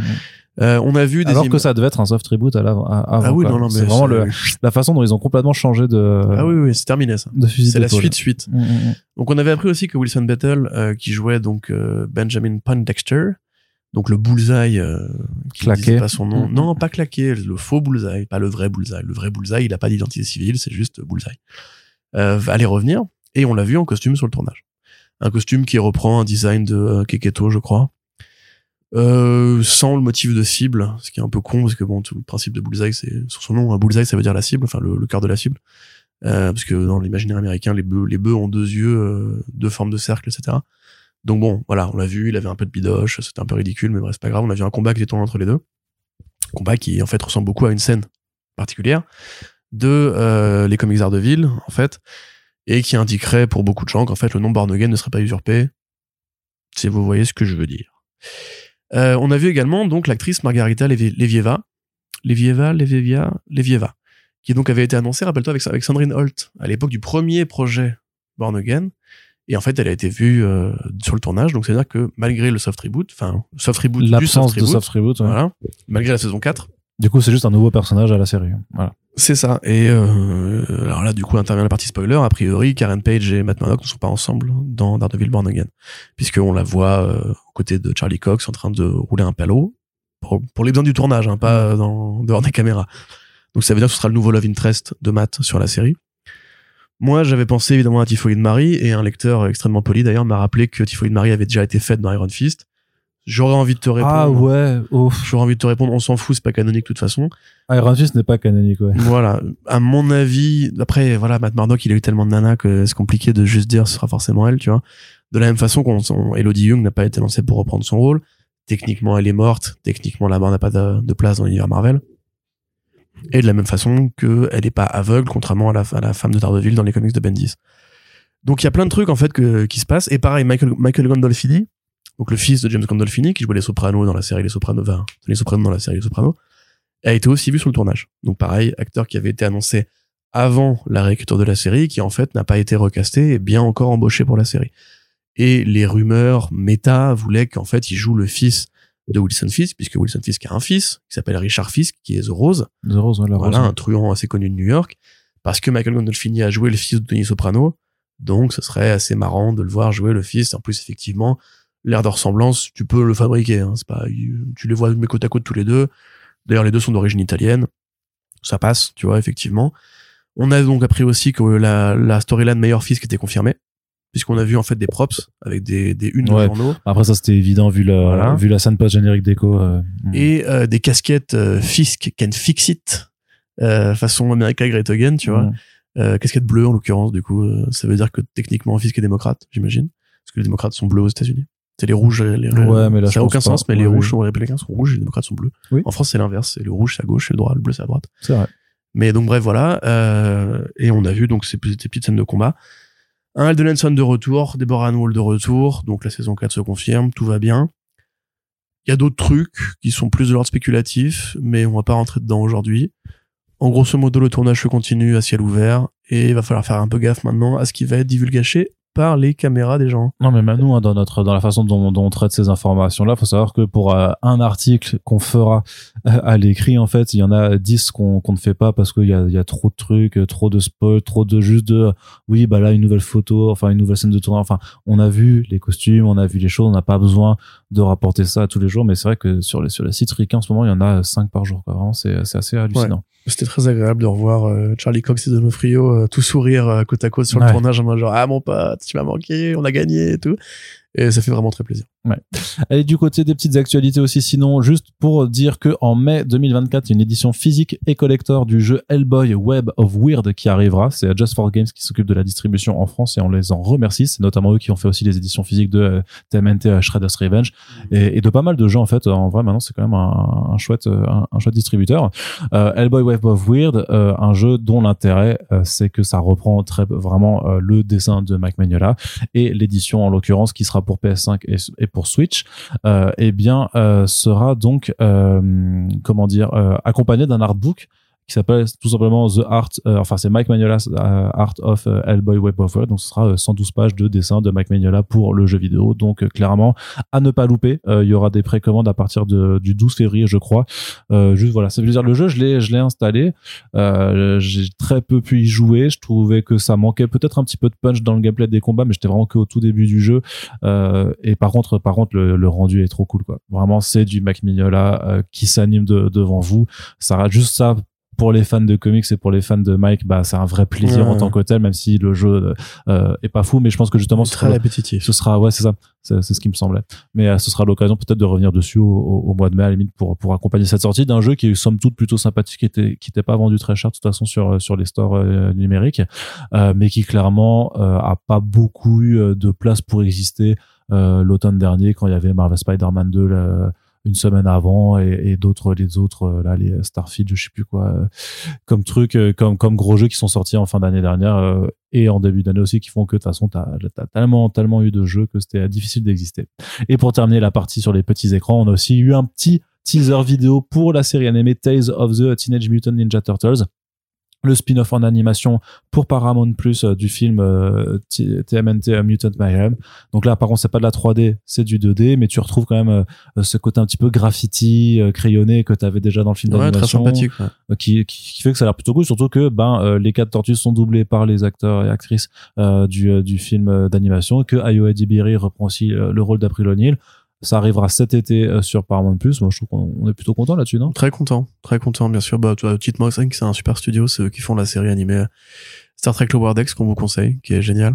Et euh, si vous connaissez pas ou si vous aimez, enfin, si vous avez envie d'aimer Ayo Debiri, évidemment, il y a la série The Bear sur FX ou Hulu, Disney+. Super série où des gens s'engueulent en faisant de la cuisine et c'est mon énergie à fond. Et aussi le C'est film. T'as, euh, l'épisode, c'est, euh, c'est l'avant-dernier épisode, je crois, de la saison 1, tu sais, qui est, qui est juste un plan séquence de 20 minutes. Ouais, ouais. Il est fou. Ah, mais il y a plein, il y a, il y a Ouais, mais plein je sais qu'il y en a d'autres après dans, la, la 2 là Non, pas encore. pas Ouais, dans la 2, t'as l'épisode familial où euh, c'est le dîner de famille, mais c'est étouffant. Ouais, Quand ouais, c'est ouais. filmé, c'est étouffant. Et euh, Eddie Berry aussi a fait le film Bottoms, qui est un film d'une humoriste américaine super cool dont j'ai oublié le nom, Qui est sur Prime Video. qui est sur pour le Prime coup, Video c'est euh, des, des lycéennes lesbiennes qui veulent séduire des meufs en montant un fight club et en apprenant à se péter la gueule. Elles se pètent vraiment la gueule. Ça finit comme un scary movie, c'est ultra violent. Il y a plein de vannes bord- borderline, c'est génial. Ouais, et, c'est, euh, vrai, c'est vrai que c'est vraiment pas mal. ouais. Super bonne comédie, on était mort de rire. Regardez à chaque fois à l'arrière-plan, il se passe toujours une connerie. Et d'après les mecs, ils avaient genre 120 heures de rush où il se passait différents trucs à l'arrière-plan tellement c'était débile. Enfin, Ah ouais, non, c'est, assez brillant en termes de, de comédie, euh, de comédie moderne. Vraiment très très cool. Donc voilà, ça arrivera cet été. On en reparlera quand on aura un vrai trailer et tout ça pour voir un peu de quoi ça va, de quoi ça va plus parler. Ça, techniquement, c'est une suite, hein, puisque euh, elles évoluent Oui, en oui. dehors des égouts. Quand même elles oui, apprennent à entre voilà. le 1 et le 1 et le 2, quoi. Ouais. Donc ça, voilà, ça a l'air plutôt, plutôt sympa pour les fans de Tortue et pour ceux qui ne sont pas allergiques aux directions artistiques. Non, mais parce qu'à chaque fois que moi je poste sur Comics Boy, il y a toujours, toujours de- de- plein de gens, alors qui sont peut-être pas très nom- nombreux au total, mais qui disent vraiment, ouais, les, je peux pas. Pour moi, c'est ils veulent. euh, bon, après, ils veulent, ils veulent, euh, ils veulent l'esthétique de, de la série de leur Non, enfance, quoi, tu vois. Les gars, Et, et- et moi, je dis toujours, mais le cordon à un moment donné, elle était pas si incroyable cette série non plus. Je l'ai kiffé moi aussi, mais ça va quoi. Enfin, revoyez-la au présent. euh, elle est pas si extraordinaire. Elle était bien, elle était pas extraordinaire. Batman TAS c'était extraordinaire. Tu, m'as- ah, tu, tu me laisses me, tu me laisses sortir les pagaies là. voilà, tu, je te En laisse même temps, j'ai déjà hein. énervé les fans de Delcourt, les fans de, de, de Transformers, euh, les fans de Rob Liefeld, euh, autant énervé. Non, en vrai, c'était mal écrit. il faut le dire. L'animation était statique, il y avait beaucoup de réutilisation. Et en vérité, euh, on a fait mieux depuis. Même la tortue des- la- les tortues des années 2000 étaient bien mieux foutues en termes d'anime et de style. C'est un débat Voilà. pour un autre podcast, euh, Corentin. Mais la plupart, je, franchement, euh, j'en avais déjà parlé avec Manu, il est d'accord avec moi. la caution, mon pote fan de TMNT, euh, Et, validé. et- et d'accord. Allez, euh, pour la partie cinéma, Corentin, euh, première nouvelle, C'est Af- comics Ninja. Afterburn, une adaptation de comics avec Samuel Lee Jackson et Dave Bautista. Oui, alors très honnêtement, je me demande s'ils ont pas acheté les droits du comics pour éviter un procès en pour, pour plagiat parce que c'est vraiment pas un pitch qui est euh, compliqué à, à inventer. C'est pas un pitch Momoko? Donc, euh, l'idée, c'est en fait, il y a eu une éruption solaire qui a cramé euh, la moitié de la Terre. Et du coup, bah, la moitié des trucs qui étaient sur Terre a disparu. Et donc, euh, il y a des looters, enfin des, euh, des pillards qui euh, explorent cette zone, euh, ce, ce wasteland, à la recherche d'artefacts perdus. Et Dave Bautista, qui joue un soldat euh, mercenaire, euh, il va être envoyé pour retrouver la Joconde. Parce qu'évidemment, c'est important de sauvegarder la Joconde quand la moitié de la Terre s'est fait cramer. C'est le premier truc auquel tu penses, c'est la Joconde. Oui. Euh, c'est- beau, la Joconde. C'est une nana qui est comme ça et qui te regarde d'un air mystérieux. Donc, c'est vraiment important de pouvoir sauver la Joconde. Accessoirement, la Joconde, du coup, techniquement, ça veut dire que Paris a cramé. Si on, Oui. du coup, on est dans la merde, quoi. Hidalgo d'émission.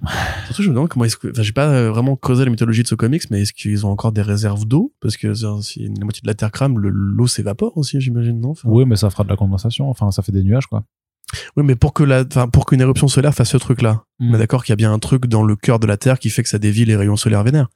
Donc ça veut dire que la, la couche d'ozone aussi, elle a disparu à cet endroit-là. Donc tu peux plus y aller, moi. en fait. C'est moi, je suis spécialiste en, bi- en, en, en biologie euh, Ouais. moléculaire. Bah, tu, sers à rien. Donc, donc voilà, Ba- Bautista et a priori Jackson vont jouer des mecs qui vont explorer le Westland et c'est de être plein de pillards et plein de mecs qui ont fondé des sociétés alternatives euh, basées sur le flingue euh, sur place. C'est un film d'action de quarantenaire musclé, voire de cinquantenaire, voire de 70, 77 nerfs, je sais pas comment on dit pour Sam Jackson, euh, à coup de baston quoi. Enfin voilà, c'est un film de cascadeur. C'est produit par euh, Neil H. Morris qui a monté la, la franchise Fast and Furious avec euh, Toby Jaff euh, qui lui a monté une autre franchise d'action dont le nom va pas me revenir et avec un autre mec qui a fait les films euh, d'action euh, Sherlock Holmes de Guy Ritchie qui a, qui a produit ces films là donc c'est des mecs qui évidemment s'intéressent d'abord à la scène d'action et ils te le disent très bien dans le communiqué ils te disent on a pensé à tout cascadeur machin etc et ils ont pris un réal qui me fait pour ça puisque c'était un, un ancien coordinateur, de scène d'action donc l'idée c'est de faire du Sam Hargrave ou du David Leitch dans l'esthétique moderne du film d'action qui cherche la cascade, la bastos, euh, le bon coup de pied qui fait voler le mec à 5 mètres et tout, tu vois. Enfin, c'est vraiment euh, euh, comme on a déjà eu plein de fois avec Atomic Blonde, avec euh, Extraction, avec euh, The Greyman, le truc bizarre avec euh, Gal Gadot, avec Red Notice, tout ça. Enfin voilà, c'est juste du film d'action. Bah, Red Notice, non, parce que c'était quand même plutôt une comédie. Euh, voilà, c'est un film d'action motif pour des acteurs qui euh, viennent toucher une démographie de fans qui a besoin d'avoir régulièrement ce petit shoot d'adrénaline euh, sympathique et chorégraphié. Le comics en lui-même, ça appartient à une boîte qui s'appelle Red Five, qui a été fondée par un ancien des studios Lucasfilm et par un journaliste de super-héros Hype aussi. Euh, ils ont fait que ça, enfin ils ont fait que quelques trucs, mais même en fait les deux créateurs du site sont aussi scénaristes sur la BD.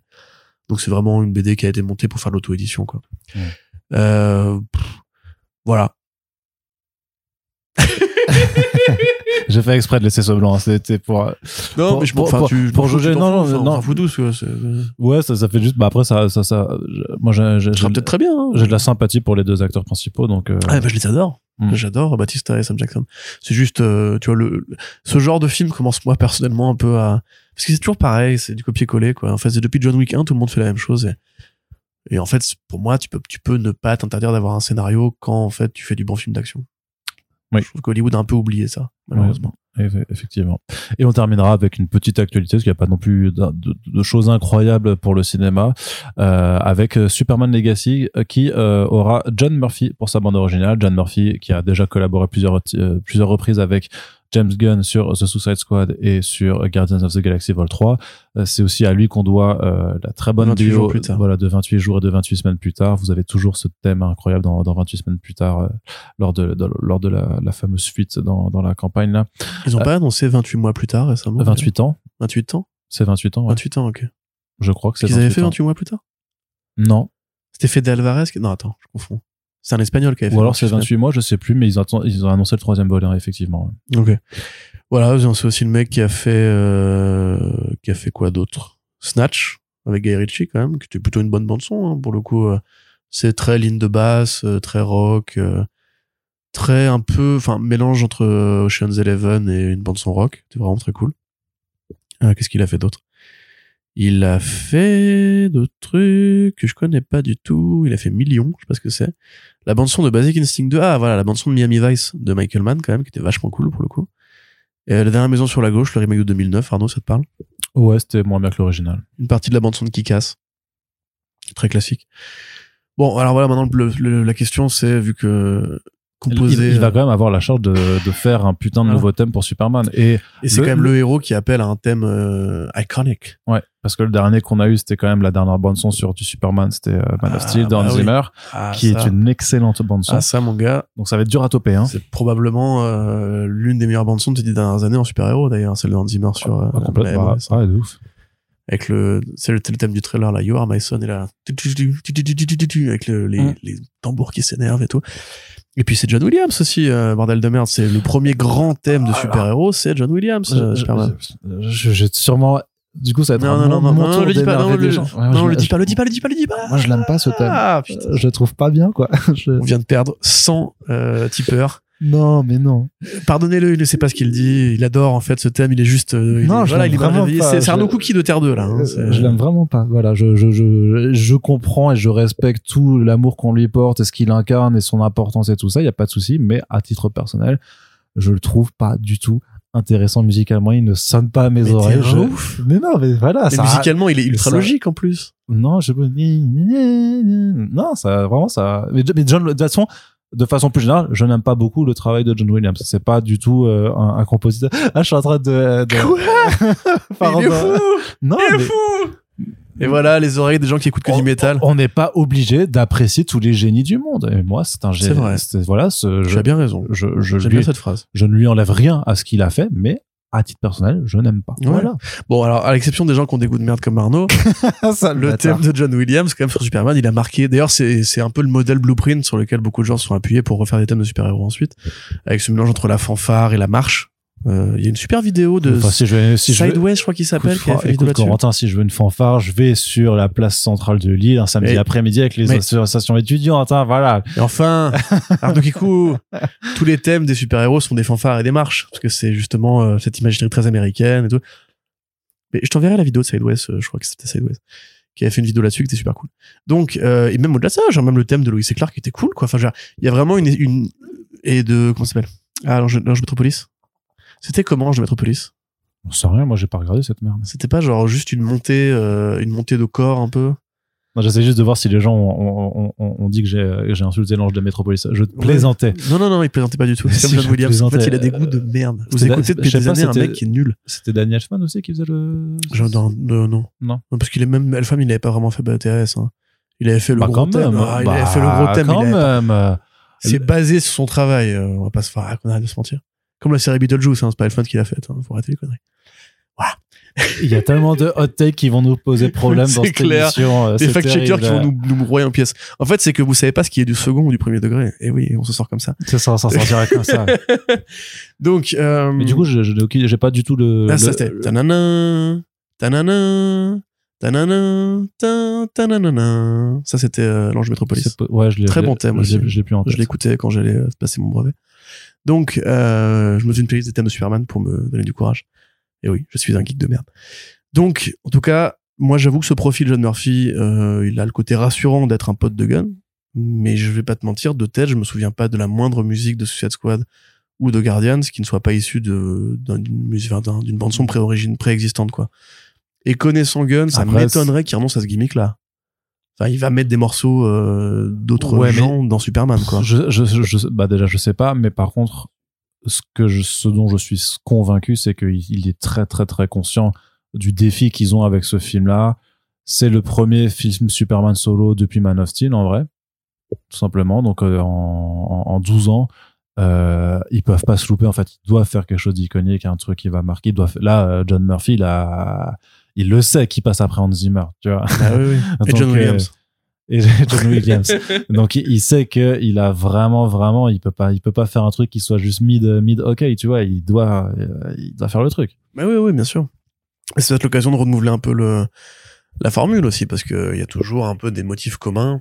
Bah, sauf justement chez Zimmer qui avait fait un truc beaucoup plus sombre. Euh, c'était pas juste héroïque ou épique. C'était il y avait vraiment un côté. euh, Bah, le, les, c'est le mec qui arrive pour euh, pour euh, arrêter l'astéroïde, tu vois, chez Zimmer. Alors que c'est pas genre le mec qui arrive, tout le monde sourit, il a les, les, les bras croisés devant le tank et tout. tu vois. Euh, tu sais le thème vraiment bah, le thème de, de Man of Steel euh, avec les envolées et tout et les tambours et tout il est quand même très très héroïque quand même tu sais est- tu, vois est- que ouais. c'est c'est c'est up up and away vraiment euh. Il est héroïque, mais il est plus héroïque divin que héroïque le mec qui arrive avec les, les capes qui volent au milieu de la foule, tu vois.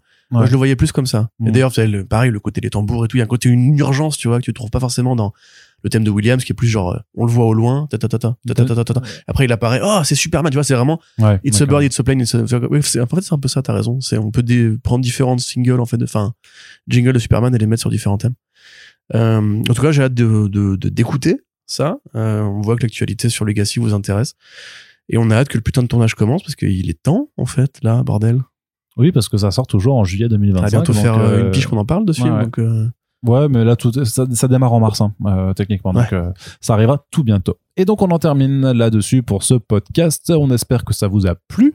Euh, si c'est le cas, n'hésitez pas à le faire savoir. On a besoin de vous, bien entendu, de notre communauté, euh, pour partager le podcast sur les réseaux sociaux, pour en parler autour de vous, pour nous soutenir également sur Tipeee. Il y a une page qui est ouverte euh, H24 pour euh, voilà, ben, pour qu'on voit l'avenir avec pérennité sur ce podcast. Et on en profite d'ailleurs, hein, comme toujours, pour remercier les personnes qui ont contribué récemment depuis la dernière émission qu'on avait euh, enregistrée. Donc, en l'occurrence, il s'agit de euh, T, Euh, voilà, il y a juste un, un T euh, qui nous dit merci, merci à toi, t'es. qui nous dit merci pour euh, tout le contenu.